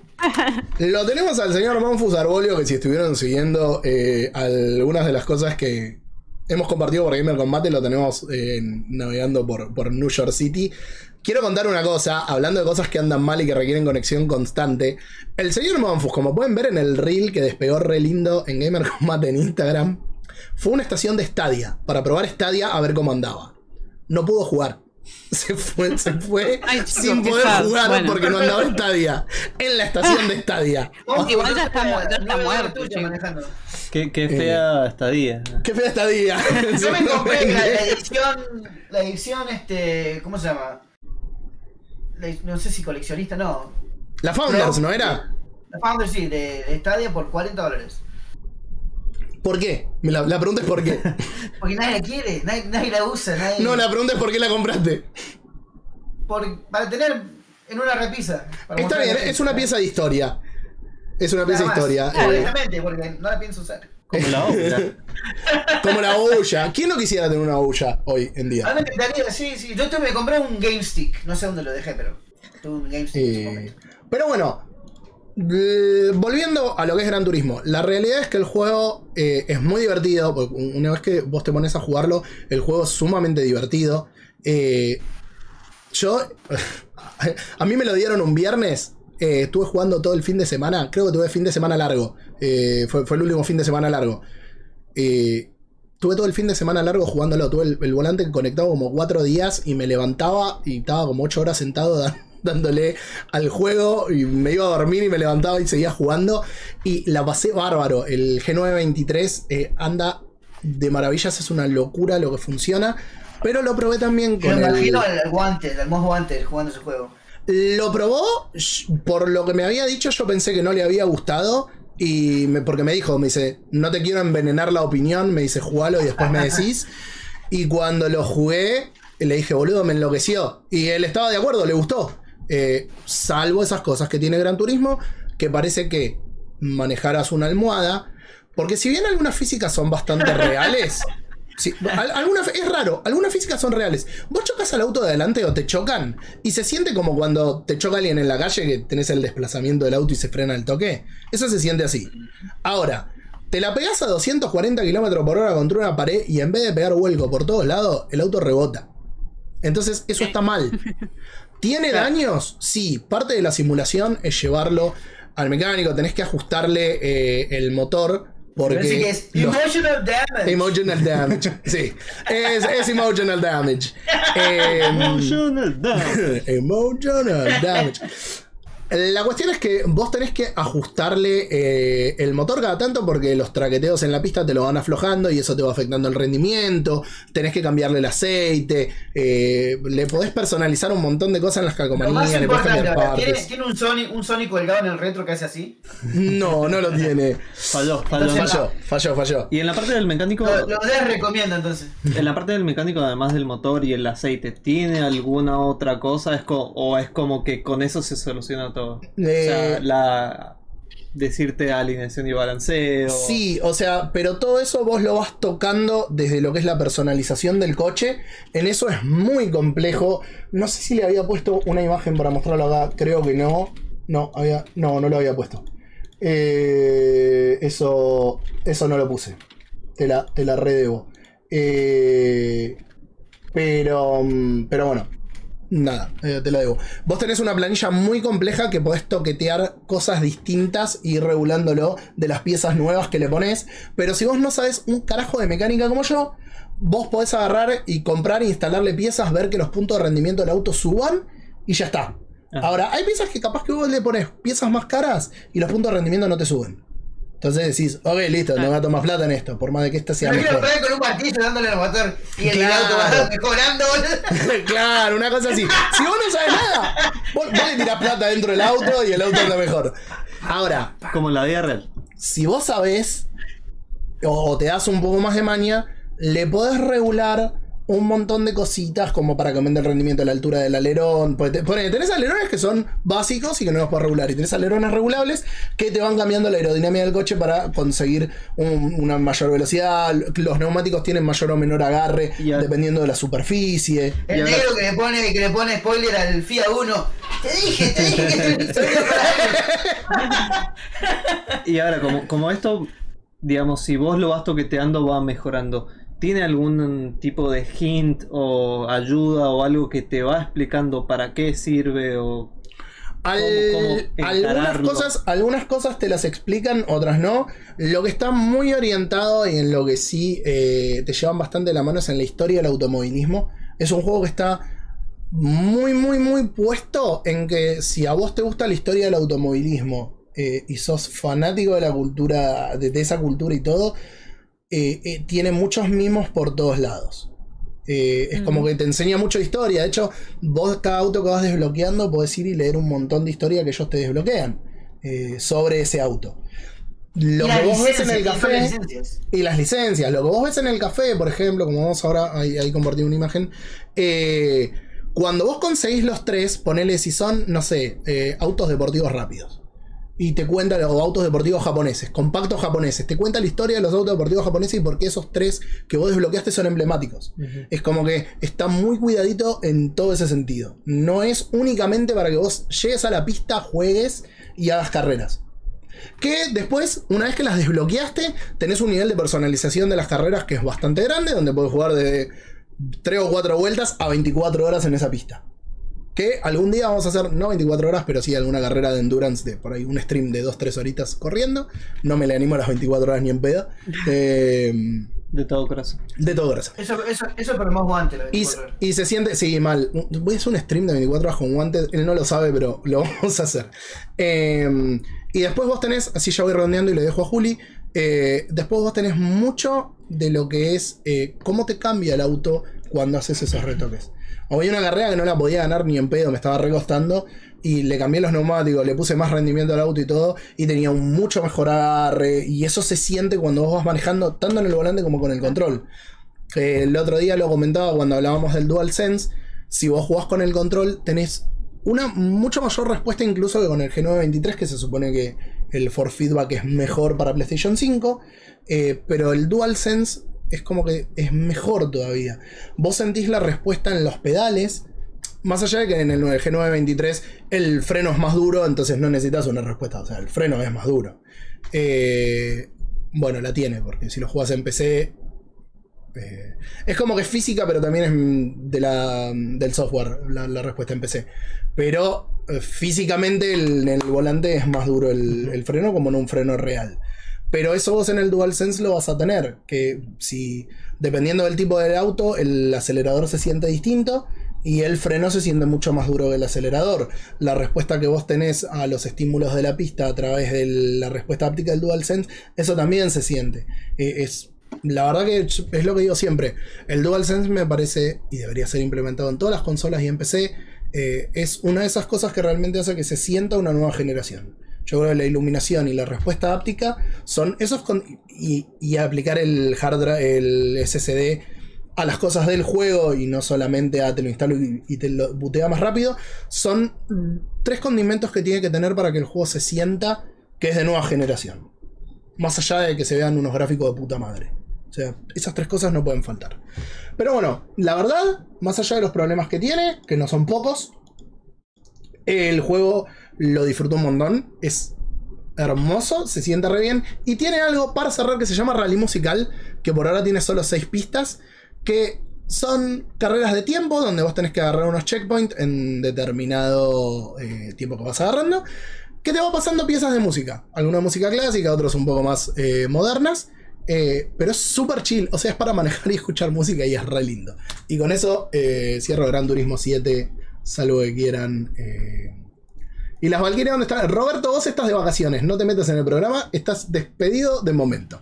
Eh, no, no me quieras venir a manejar el programa.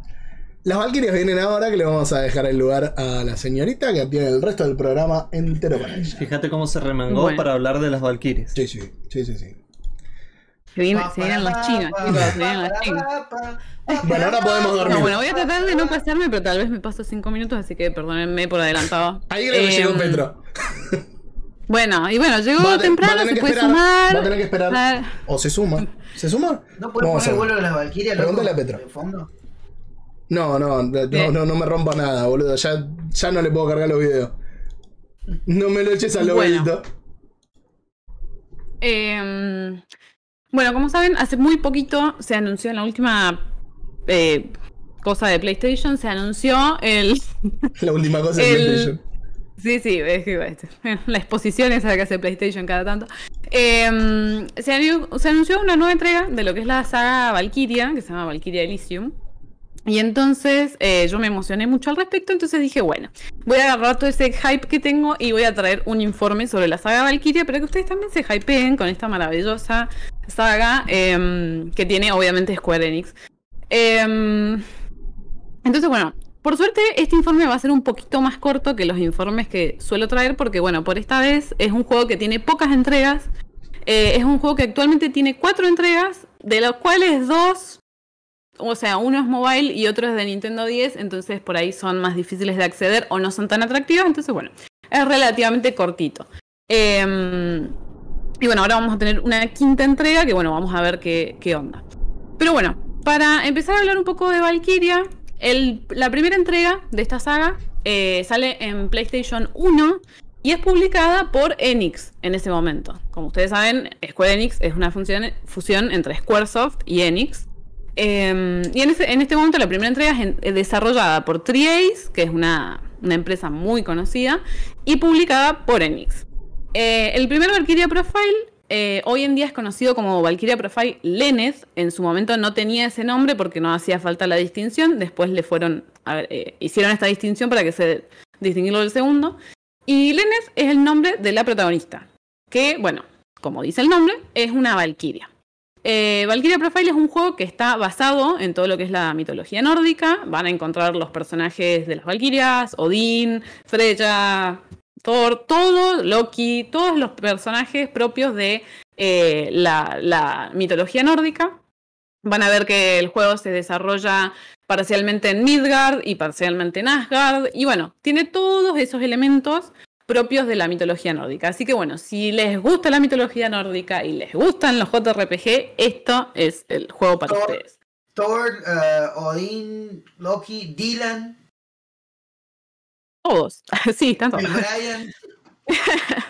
Eh, bueno, el primer juego, como les dije, salió para PlayStation 1 en el año 99 en Japón, 2000 en, en Estados Unidos o en Occidente. Eh, y básicamente lo que nos presenta es la historia de esta valquiria llamada Lenes, que es eh, encargada con la tarea de Odín de eh, reclutar a las diferentes almas o espíritus de los guerreros para pelear en el Ragnarok. Esto es básicamente la, esencia de, o parte de la esencia de la mitología nórdica. Eh, entonces, nosotros manejamos a Lener eh, y lo que tenemos que hacer es justamente ir reclutando a las diferentes, digamos, espíritus que van a ser los diferentes miembros de nuestra party. Eh, esto lo que nos permite es tener gran cantidad de personajes jugables. En el caso del primero tenemos 21 personajes jugables. 21 eh, lo cual es un personajes. montón. Es 21 terrible personajes. para armar eh, las partes que quieras. Wow. Eso es lo interesante, chicos. Porque lo Sí, que te permite justamente es cada, cada, digamos, espíritu que nosotros, que tiene un nombre particular, pero bueno, yo les voy a decir espíritu porque es bastante difícil de pronunciar. Se dice, se- Em, se pronuncia Hasbando. no todos son juzgandos, hay waifus también, perdón. Pero bueno. Waifus. waifus bandos serían. tenemos- ¿Qué? Waifus bandos. Bueno, sí, tienen de todo, chicos, de lo que quieran. Son diferentes espíritus que tienen diferentes habilidades, usan diferentes armas y entonces, bueno, en base a eso nosotros vamos a ir armando nuestra party. Siempre Lenet tiene que estar en la party, así que a ella no la podemos quitar, podemos agregar, o sea, como buen JRPG, una party de cuatro, podemos agregar tres espíritus de nuestra preferencia para armar las parties. ¿Y qué es lo que trae de revolucionario el primer Valkyria en su época? Que trae este sistema de que nosotros asignamos a cada uno de los botones, eh, en este caso de PlayStation vamos a tener X, triángulo, cuadrado y círculo, asignamos a cada uno de los personajes. Entonces, por ejemplo, yo puedo asignar a Lenet a la X y a, mí, a cada uno de mis espíritus a, a uno de los otros botones. Entonces, si bien el juego es un JRPG por turnos, yo no tengo el típico menú que voy a ver en un Final Fantasy, sino que lo que tengo es que cuando me toca a mí, cuando es mi turno, yo puedo ejecutar los diferentes comandos que asigné a esos botones, generando combos, gastando los puntos de acción que yo tengo, y de esa manera se ejecutan las batallas. Lo cual Pero- para la época perdón, era Juli. bastante particular. Sí. Te hago una pregunta. Sería, porque no sé si termino de entenderlo, ¿sería como el Star Ocean First Departure donde dentro del juego vos tenías libre para pelear y podías ralentizar para usar los combos? ¿O como el Final Fantasy XIII parte 3 donde era como en tiempo real pero el, el Time Action Battle te permitía, no sé, ejecutar dos turnos y después tenías un No, vos cooldown tenés para... un solo turno. Vos tenés un solo turno. Sí. ¿Sí? Te toca a vos. Vos a cada uno de los botones tenés asignado un personaje. ¿Sí? Sí. O sea, en X estoy yo, en círculo está Jaffi, cuadrado estás vos, igual y está en triángulo. Cada personaje tiene su eh, magia, poder o lo que sea, porque vos tenés magos, tenés, eh, o sea, tenés personajes con espada grande, espada corta, arqueros. Entonces, cuando te toca a vos, ejecutás el ataque que vos quieras de esos personajes y con eso vos podés crear un combo o no, o decís, bueno, ejecuto el de curación. Y como vos tenés una barra con con estamina, tenés que decidir qué ataque ejecutás de qué personaje para ver cuánto, o sea, cuánto te alcanza con esa estamina. Entonces vos, por ejemplo, decís, bueno, necesito curar, uso al mago y me consumió toda la estamina, chau turno. Pero a lo mejor vos decís, bueno, no, eh, no necesito curar, ejecuto el ataque de la Valkyria y de dos más y con eso me alcanza la barra de estamina, ¿entendés? O sea, midiendo con la barra de estamina, vos vas ejecutando el ataque que te, que te parece. Claro. Y por eso también, dependiendo de eso, vos armas las parties. Vos tenés, no sé, 10 personajes y decís, bueno, en esta batalla necesito sí o sí un healer o no, en esta batalla necesito sí o sí eh, un arquero o en... Y a- en base a eso vas armando las parties y vas decidiendo cómo utilizar tus, tus turnos. Y dado lo. Em, perdón, dada la sí. aleatoriedad de los combates, antes de entrar al combate te dice, bueno, elegí tu party o no, vos ver, vas vos pensás que cambiándolo en función de la zona. Claro, es que vos, claro, vos pe- pensás, vos apenas entras a un dungeon, decís, bueno, tengo esta parte porque Ah, me gusta, listo. qué sé yo. Te das cuenta que no te funciona, la vas cambiando y así. Em, entonces, esa es, digamos, es lo, lo innovador que trae Valky- la saga Valkyria. Eh, en cuanto a cómo se ve el juego, piénsenlo, eh, como si fuese un side-scroller con platforming. Eh, entonces, bueno, tenés una cierta interacción con el escenario mientras vas jugando. Y bueno, y obviamente las batallas transcurren en un escenario aparte, como buen JRPG por turno, eh, que no es el, el escenario donde te mueves. Eh, en cuanto a historia, la verdad es que son súper interesantes. No voy a entrar en detalle de las historias porque no me da el, el tiempo, pero bueno, de nuevo, están basados en lo que es mitología nórdica y están buenas. O sea, si, si te gustan los JRPG, te van a gustar porque son súper enredadas y tenés plot twists y hay todas esas cosas Oh, bonitas. tira un bocado. Em, Sí, así que bueno, perdón. esta es la primera. Sí. Eh, eh, Perdón, Juli, lo cambiamos a Jaffi por Petro eh, porque llegó y dijo si estaban hablando de Valkyria que él le gustaba y preguntó si puede meter un bocadito. Obvio. Hola Juli, ¿Cómo andas, Petro? todo tranqui. Eh, sí, a ver, el tema de la historia del Valkyrie es bastante complicada porque más que nada tenés el problema de las dificultades. Vos tenés como tres dificultades, si no me equivoco, y depende de la dificultad vas a tener eh, la gente que reclutás, los dungeons, que además son random algunos dungeons y los puedes encontrar o no. Y la historia se va haciendo más entendible mientras más difícil lo pones. O sea, Claro, la porque de hecho tenés dos finales. Sí. O sea, vos en el primero tenés como dos, dos caminos para hacer el juego. Uno que queda en pelea del Ragnarok, básicamente, y otro que va más allá. Y tiene mucho más contenido, que es el que se considera canon. Sí. Y eso depende de la Eh, dificultad. Claro, vos elegís qué recorrido haces, digamos. Em, la segunda entrega, que es para PlayStation 2, es el Valkyria Profile Silmeria. Sí. Eh, justamente transcurre, sería como una precuela, eh, viene mucho antes del Enes. Eh, y acá justamente se plantea esta complejidad que dice Petro. Como vos tenés diferentes caminos, también tenés como diferentes temporalidades. Entonces, cosas que vos ves que pasan en el Lenes cambian en el Silmeria. Eh, pero bueno, chicos, eso es lo divertido de los JRPG, que son re difíciles de entender. ¿entendés? Así que no, no veo ningún problema en eso. Kingdom, Kingdom No, Hearts pero- te mira desde, desde lo alto. Claro, o sea, Kingdom Hearts. Es que casi todos eh, inter- reinterpretan cosas desde el punto de vista de la cultura japonesa y por ahí para nosotros es alienígena todo eso. Sí, Sí, en es este verdad. caso, eh, en este caso está, está todo orientado hacia la cultura nórdica, pero tienen esto de, bueno, sí, es todo difícil. No sé, no, no, Todo complicado. no, hay sí, otra sí. explicación. Pero bueno, es lo interesante también que plantea el juego, ¿sí? Que, que no es una narrativa súper plana, sino que bueno, tenés diferentes em, planteos. Bueno, el primero tiene dos finales. El segundo no, el segundo tiene un solo final, como les digo, es una precuela, en donde justamente lo que hacemos es manejar a una chica a la cual una Valkyria, que es Silmeria, encarna en esa chica. Eh, y bueno, y esta Valkyria no, la persiguen. No importa, no vamos a entrar en los detalles de la historia, pero bueno. eh, básicamente repite esto de tener que reclutar diferentes espíritus, pero bueno, también usan, o sea, en, el- en el caso de Silmeria, que salió para PlayStation 2, eh, tenemos también otros personajes que están vivos, no son solamente los espíritus que reclutamos, que nos van acompañando eh, durante la travesía. Perdón, Juli. Sí. Y prometo no cortarte a las 10, porque sé que estás tratando de acelerarlo por el tiempo. Nosotros como más tarde, no te corto. Eh, quédate tranqui. Pero te quiero preguntar algo. ¿Sería como el tema de las personas en los personas, eso de reclutar los espíritus? No sería como persona, sería como Megami Tensei. Ah, para dar una referencia. En, en Shin Megami Tensei vos eh, reclutás demonios, ¿sí? Y ah, vas reclutando y fusionando demonios. Y eso va cambiando constantemente. De hecho, los demonios tienen una vida útil de tres niveles, cuatro, excepto algunos. Acá pasa lo mismo. O sea, vos a medida que avanzás en el juego vas reclutando espíritus. Y esos espíritus vos los subís de nivel y todo. Pero bueno, hay algunos que con el tiempo se te vuelven obsoletos. Porque reclutás espíritus con a- nivel mucho más alto, con habilidades mucho mejores. Entonces tenés un recambio constante. Son medio Claro, y tenés. Por ejemplo, hay algunos espíritus en los cuales se desarrolla un poco más su historia, porque pensemos que los espíritus que reclutan las valquirias son personas muertas. Entonces, en algunos te explican un poco su historia y en otros no. En otros va, te encontró un chango, lo reclutás y ahí Sí. está en tu party, ¿entendés? Y.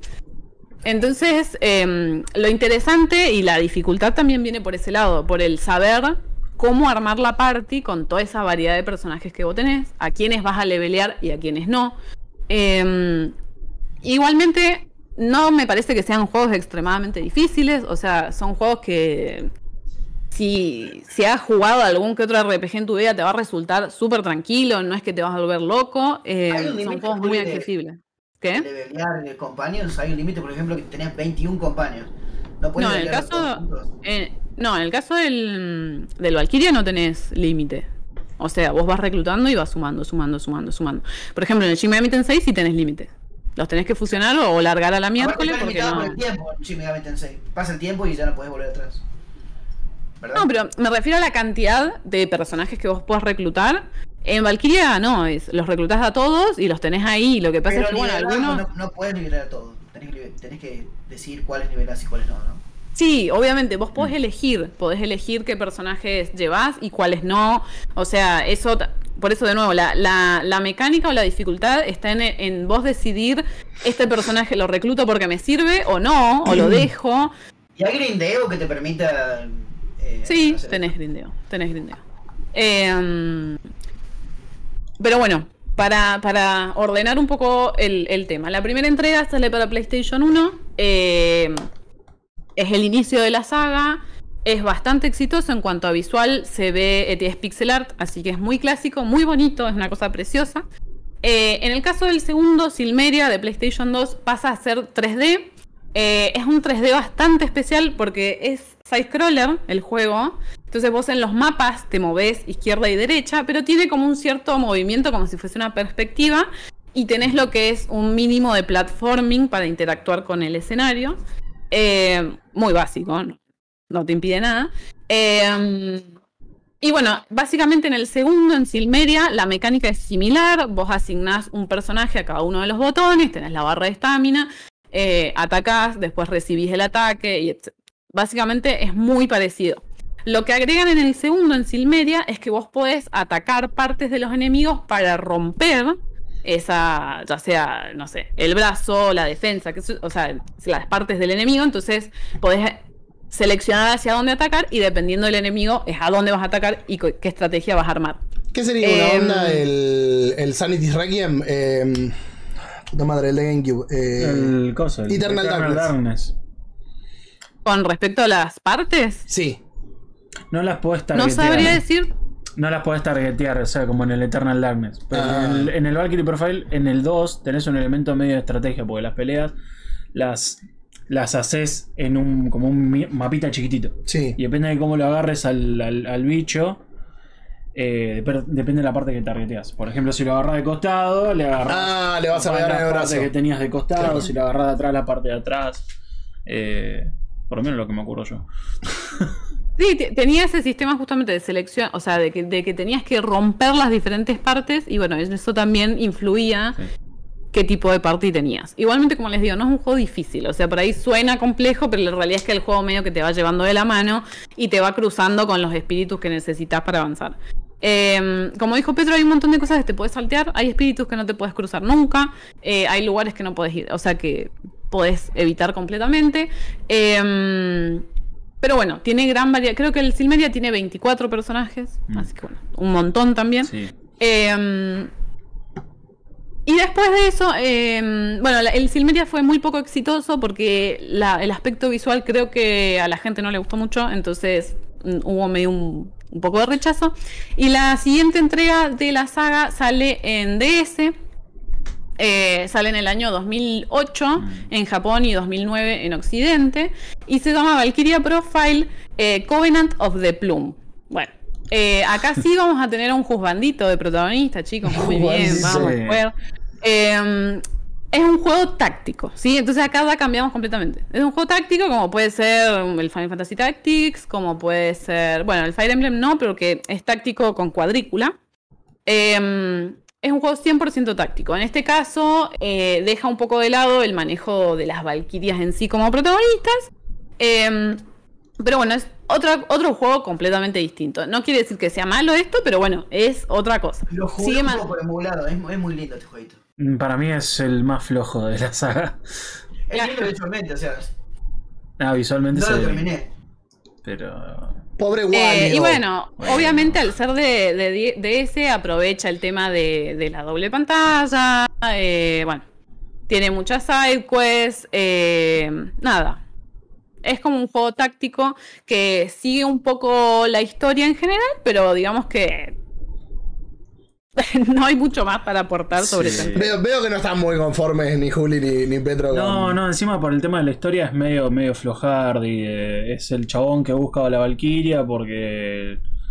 Me acuerdo que le había hecho como algo malo, se llevó a alguien querido y es como, ah, vamos a vengarnos de la Valkyria y no sé qué, y después, nada. Flojo. Flojo, flojo.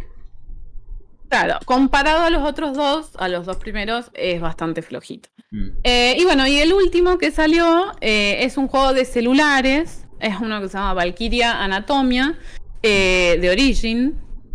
Y bueno, en este juego volvemos a jugar con Valkyrias. Vamos a jugar nuevamente con Lenes. Eh, es un juego que salió en el 2016 en Japón, 2019 en Occidente, o sea, nos rearruinaron. Pero bueno, con los mobile los japoneses siempre hacen eso de retrasarlo un montón en Occidente. Eh, así que nada, eh, en este caso vuelve a, o sea, sale, deja lo táctico de lado, vuelve a, lo que es el sistema de combate similar a los primeros. Ustedes, si, si ven las imágenes, van a ver que la interfaz es muy similar. Tienen la barra de estamina, tienen la, party eh, en pantalla. Entonces, eh, tienen que manejar a Lenes y reclutar los espíritus. Así que bueno, vuelve a ser bastante parecido al primero, pero como buen juego de celulares, es un gacha con microtransacciones. Así Qué que bueno. raro. Sí, sí. Eh, ese es el aspecto negativo. El juego se ve muy bonito, la verdad, para ser de, ce- de celulares se ve súper lindo. Y si les gusta la saga, bueno, puede ser interesante. El tema es que al ser, al tener muchas mi- microtransacciones y demás, bueno, tiene ese elemento particular que, excepto en Engine, a mí no me gusta mucho. Así que. mm, Además de que es solamente para celulares, entonces no hay otra forma de jugarlo que no sea en celulares. Eh, así que esa fue la última entrega que tuvo la saga. Eh, ahora, bueno, como dije, se, se anunció el Valkyria Elysium, se ve súper bonito. Eh, entiendo que muchos dijeron que ah, se ve feo, pero porque no es súper realista, sino que tiende a tener como una estética así, parecía como bastante, no sé si caricaturesca, pero como ilustrada, que es bastante similar al 2, al Silmeria, así que bueno. Para mí está bien, está lindo. Lo poco que se vio es que se vio que iba a ser action, lo cual ahí es donde uno se pregunta, bueno, ¿cómo lo van a encarar? Porque los dos primeros fueron por turnos, eh, después tuvimos el táctico eh, y ahora un action. Entonces, ¿cómo es que yo voy a manejar el tema de los espíritus? Los voy a invocar, van a estar conmigo corriendo en el escenario. Bueno, no quedó muy claro cómo se va a manejar esa parte, que digamos es la más interesante del juego, la de ir reclutando y teniendo diferentes eh, compañeros en la party. Pero bueno, se vio bastante interesante. Vamos a ver qué más dicen. Y otra cosa que, mm, que para mí está buenísimo aclarar, porque ustedes saben que a mí me gustan mucho las OST de los juegos, es que la OST de los Valkyria está compuesta por Motoi Sakuraba, que es el mismo que ha hecho, sí, ahí está todo mi corazón para usted, señor.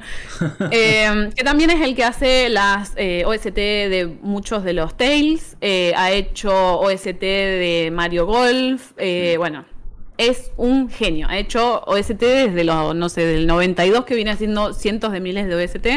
El tipo es una bestia. El Sakurai de la Eh, música. Ah, sí, yo me voy a dormir toda la noche escuchando el OST de Mario Golf. Bueno, estás escuchando al maravilloso Motoi Bueno, sí. Eh, no, yo les recomiendo mucho, mucho, mucho eh, escuchar la OST del Valkyria Profile 2 Silmeria. Sí. Es preciosa. Eh, tiene unos temas. O sea, hace, el tipo tiene una mezcla de, de jazz, rock. es una maravilla. Así que yo se los recomiendo muchísimo. No dijeron si esta nueva entrega va a estar él en la música, pero bueno, espero Debería. que sí, espero que Square no me decepcione. Eh, así que, bueno, vamos a ver qué más se anuncia.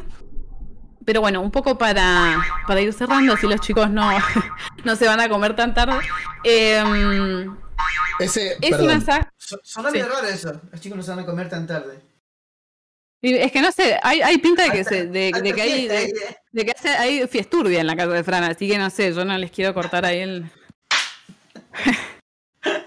Perdón, ese fue- eh, es, mi, es mi celular que estaba sonando la alarma. Bizarro. Que no encontrábamos dónde estaba cuando empezó el programa y dijimos, bueno, listo. Nunca pensé que a las 10 iba a Por sonar. cierto, mucho gusto, Petro. Igualmente, Wally. Es verdad, creo que no se vieron la cara, ¿no? Yo creo que nunca le vi la cara a Wally, ¿no? En vivo, out vivo. Todo bien. Eh, Nadie me ha visto la cara y ha sobrevivido. Perdón. eh, Todo tuyo, Juli. Perdón, perdón, no te interrumpimos más. Bueno, no, no, nada. eh, en resumen, eso. O sea, si yo tengo que recomendarles No algo jueguen. para. ¿Qué? En resumen, no lo jueguen. No, sí, sí, sí lo jueguen. Jueguen el 1 o el 2. Eh, el juego de DS o el de celulares, la verdad es que bueno, si a ustedes les gusta ese género está muy bien y lo pueden probar, pero si tengo que recomendar, jueguen el 1 o el 2. Los dos son muy lindos, no necesitan jugar al 1 para Si jugar al tengo 2, una pueden Switch, ¿lo jugarlo libremente. ¿Qué? Si tengo Switch, ¿lo puedo jugar? No.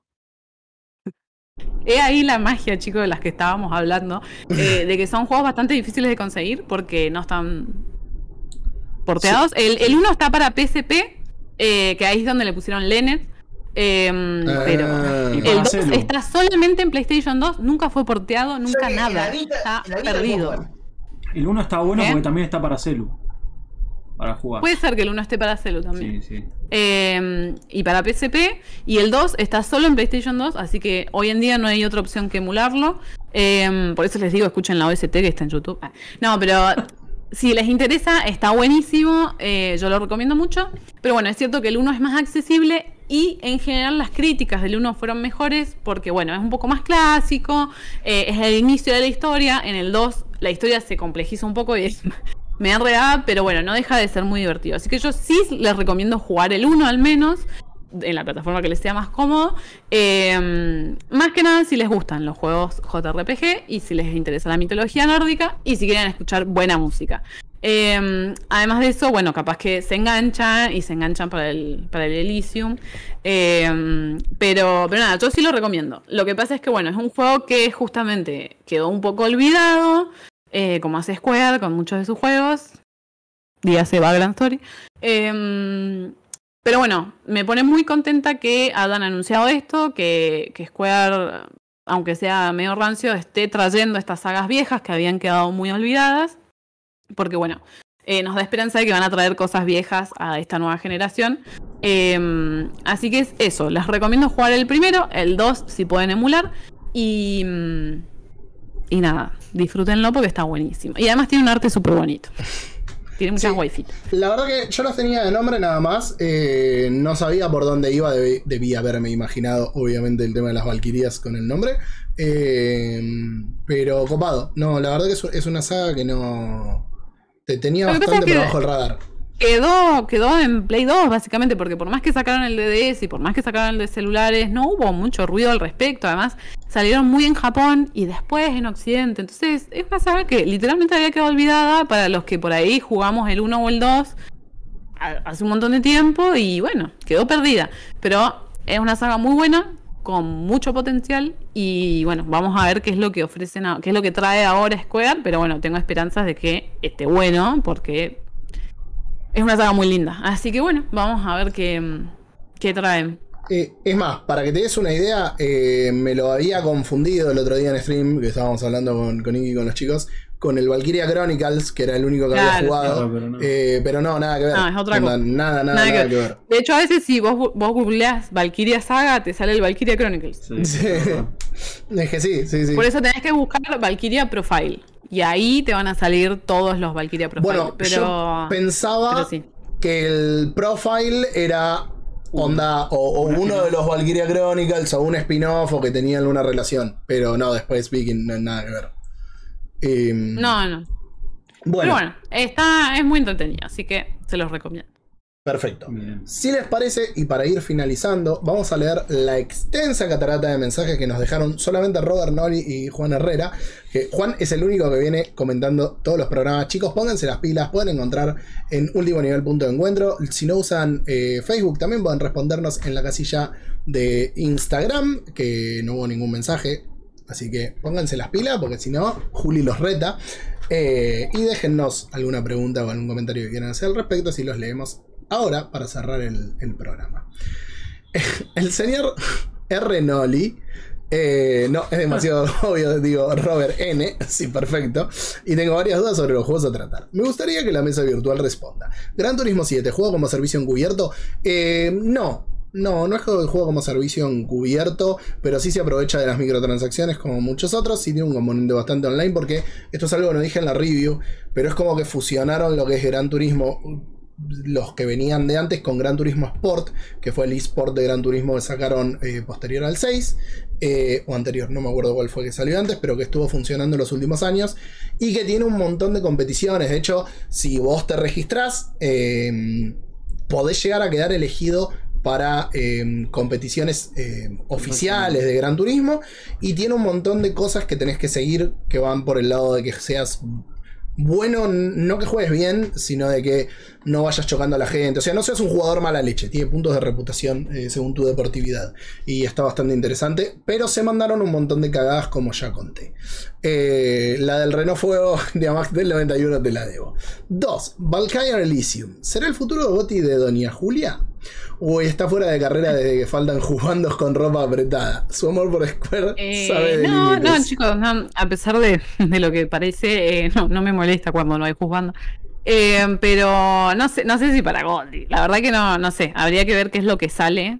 Eh, ¿Cuándo sale el Valkyria? Porque obviamente, como buen juego de Square, no tiene fecha jamás hasta que- tres meses antes de que lo anuncie. Que lo van a retrasar además, pero bueno. Eh, no sé, hay que ver en su momento qué hay, qué está saliendo. No, no creo que. No sé si tiene potencial para Goti. Habría que ver. Hay que ver cómo lo plantean, cómo es la mecánica. Se ha visto muy poco. O sea, lo, lo poco que se vio me gustó y me- como les digo, me gusta que se estén fijando y se estén acordando de que tienen un montón de sagas que están buenísimas ahí en el, en el baúl, pero, mm, pero se vio muy poco. Así que no sé, capaz que una vez que lo pruebe les digo, sí chicos, es lo mejor del mundo, pero no sé, falta mucho todavía para eso. Eh, la 3 no la voy a leer porque claramente todo es joda lo que escribió eh, Roberto. Y Jaffi no tiene Play 5 como para ver. Eh, ¿Quieres tu Metacritic personal del Horizon 2, Jaffi? Pero vamos a saltarlo. Y solo por él, porque el resto del planeta sigue jugando Elden Ring. Eh, a mí no me sacás de Genshin ni con una perimetral. La verdad es que Genshin. eh, Genshin. El Genshin, sí, el Genshin es como el Elden Ring, es muy parecido. Es muy parecido, Sí. igualito. Eh, Claro, mismo eh. el Elden Ring es una cosa espectacular. Sí, Eh, Nos sacó a nosotros dos que somos eh, personas Sí. que no juegan a, No, a no, no, los no, Souls. no, a mí me gusta. Yo, juego, pero yo soy más de Bloodborne. Eh, Bueno, pero no O sea que yo, somos. no, yo no soy muy fanático del, del, del sol, de los sols, ¿no? Claro. Eh, me gusta lo que el aspecto de mundo abierto y la oscuridad que tiene de tipo Skyrim, Sí. una cosa así. Y tengo muchas ganas de Elden Ring, honestamente. Más que todo también por la historia, por el lore, por, escrito por George R. Martin. Eh, Por Jorge. el- de- espera, de George R. Martin, y nosotros lo adelantamos en la review de Gamer Combate, no tiene mucho, ¿eh? Y después salieron a decir que le habían puesto un montón de nombre, limitaciones porque Sí. si no, era como que si viera la mierda y necesitaban que el jugador tuviera cierta libertad. Que nosotros lo dijimos cuando lo empezamos a jugar, nos miramos con Petro, dijimos, che, esto tiene el mismo aire genericón que todos los otros Souls. Y la realidad es que en la historia sigue siendo lo mismo. Sí. O sea, sos el elegido de X cosa para ir a devolverle al mundo X, X otra cosa, cosa. sí. O sea, no sale de ahí por más George Martin que tenga. En un mundo de Tolkien, básicamente. Claro, Sí. o sea, el gordo vendió humo de nuevo. A ver, Mordor. esto es lo mismo que cuando subieron a Miyamoto y a Kojima y dijeron, se viene un Metal Gear para Nintendo. Y todos, ¡uh! El Metal Gear de Miyamoto. ¿Te acordás, boludo? Y no, lo desarrolló Silicon Knight y no tuvieron un carajo que ver ninguno de los dos. Y, y- y listo. Y, lo podemos dejar ahí. Bueno, acá George R. Martin tuvo un poco más que ver, pero eh, nada, nada que ver. El Boing Boing dice que tenemos hambre. Eh, el otro, el del señor Juan Herrera, que nos. Uh, mierda. No, Juan, no. la concha. Hablando de George R. R. Martin, boludo, se mandó un, un texto. Muchas gracias, Juan, por dejarnos un mensaje para llenar todos los mensajes que nos dejaron. Mirá, yo te lo leo así. Por arriba dice. No, no, vamos a leerlo. Que hay juegos como Final Fantasy. Hola a los guardianes de la gran puerta del mundo del entretenimiento, la que lleva al último nivel y, canta. Eh, me emociona caer en la cuenta de que hay un anuncio sobre novedades de la franquicia Valkyrie Profile. Para mí fue uno de los pocos RPG eh, de turno que me animé a jugar, supongo por turno, habrá querido decir, o en su momento. La verdad que el combate por turnos, eh, el combate por turnos tradicional y el feedback limitado en términos de animación que transmitían los ataques en los RPG más clásicos me alejaban mucho del género. Aunque eh, mis amigos eh, que jugaban RPG me hacían recomendaciones, de niño y más joven, yo estaba cerrado a juegos de acción y no apreciaba el arte que usara sprites pequeños, entre comillas. Por lo que juegos como Chrono Trigger y Final Fantasy 3 a 6 los jugué como algo muy excepcional. Por lo que cuando un amigo me llevó a mi casa una copia de Valkyrie Profile, me sorprendió el ver un sistema de batalla donde parecía que se encadenaban combos Claro. para ejecutar una técnica especial. El arte del juego tenía ese intermedio entre SD y diseños más serios. Y la mm, historia te llevaba de la mano al conocer el pasado eh, y carácter de distintos guerreros muy variados. Una excelencia para mí en ese entonces. Fue por juegos como este que me di la oportunidad de conocer otros RPG e incluso otros géneros con un estilo artístico distinto al que yo estaba acostumbrado. Lo leo yo. Del Gran Turismo les cuento que poco puedo opinar. En su momento lo, lo ensayé en Play 1 y en Play 2 y nunca más. La verdad me di cuenta que entre más realista en términos de físicas y capacidades del vehículo es un juego de autos, menos me llama la atención. Realmente prefiero los juegos más exagerados y con un corte más arcade o enfocado a la acción. Como el Cruising Blast, por ejemplo. Gran juego. Eh, eso lo digo yo. Es un sucesor actual del Cruising USA. Es una exageración tras otra, pero ¿qué puedo decir? El poder hacer cosas en la vida real, que, en la vida, que ni en la vida real me atrevo a pensar por los riesgos que implica una diferencia de velocidad de 10 km por hora, me resulta bárbaro. Como, como extraño, la verdad, el Low Run Coast to Coast, el cual me arrepiento de no comprar el original cuando no lo habían sacado de las tiendas digitales. Igual lo tengo mediante otros métodos. Un juego que, que sí, te brinda muchísimas asistencias al derrapar, pero la sensación de velocidad y agilidad que el juego te hace pensar que tienes es emocionante. Pura diversión sin mayores consecuencias. Ojo, entiendo que son géneros completamente distintos y también puedo comprender que para los entusiastas de la conducción resulta más interesante y hasta divertido un simulador más fiel a la realidad. En mi caso, solo saqué la licencia de conducción para alguna emergencia. Me fastidia conducir en la vida real, sobre todo en mi ciudad, donde por cada carro hay 30 motos, las calles son estrechas y en general nadie respeta la norma de tránsito, pero para mí es estresante, la verdad. Entonces vas a manejar mucho mejor en Gran Turismo. Eh, el Horizon Zero Dawn 2 no lo he jugado, pero sé que en algún momento le sacaré tiempito para disfrutarlo como se debe. El primero me encantó en PlayStation 4 y disfruté hacer cada misión secundaria que me topara, como pretexto para usar el arco con distintas flechas y estrategias efectivas para cada enemigo. Hoy por hoy trato de evitar estos juegos porque tengo el problema de que siento que debo revisar todo el escenario y atender a todas las misiones secundarias, excepto eh, donde me pidan que haga algo cruel o malvado. Esas tiendo a evitarlas. Total, eh, que se vuelven un pozo... Total que se vuelven un pozo de horas gigantes para mí y al menos en este momento de mi vida quiero poder darme la oportunidad de conocer de primera mano y jugar juegos y jugar más juegos, perdón, sin tener que dedicarme uno solo. Sonaré muy casual, pero con el poco tiempo que tengo para poder jugar hoy prefiero los títulos que no exigen de jugar muy seguido, sino que pueda intercalar con otros o suspender por varios días o semanas hasta que tenga tiempo otra vez. Dicho lo anterior, sé que eventualmente este lo jugaré, así que sea de a ratitos. Antes de despedirme, quisiera preguntarles algunas cosas. ¿Les gusta más, en términos generales, los action RPG o los RPG por turno? En mi caso personal, depende de mi estado de ánimo.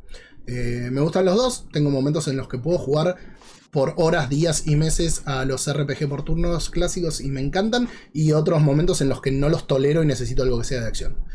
Eh, mismo con la carrera de simulador o el arcade, ya que es la otra pregunta. Y después pregunta, eh, digan por favor chicos si ustedes quieren responder también.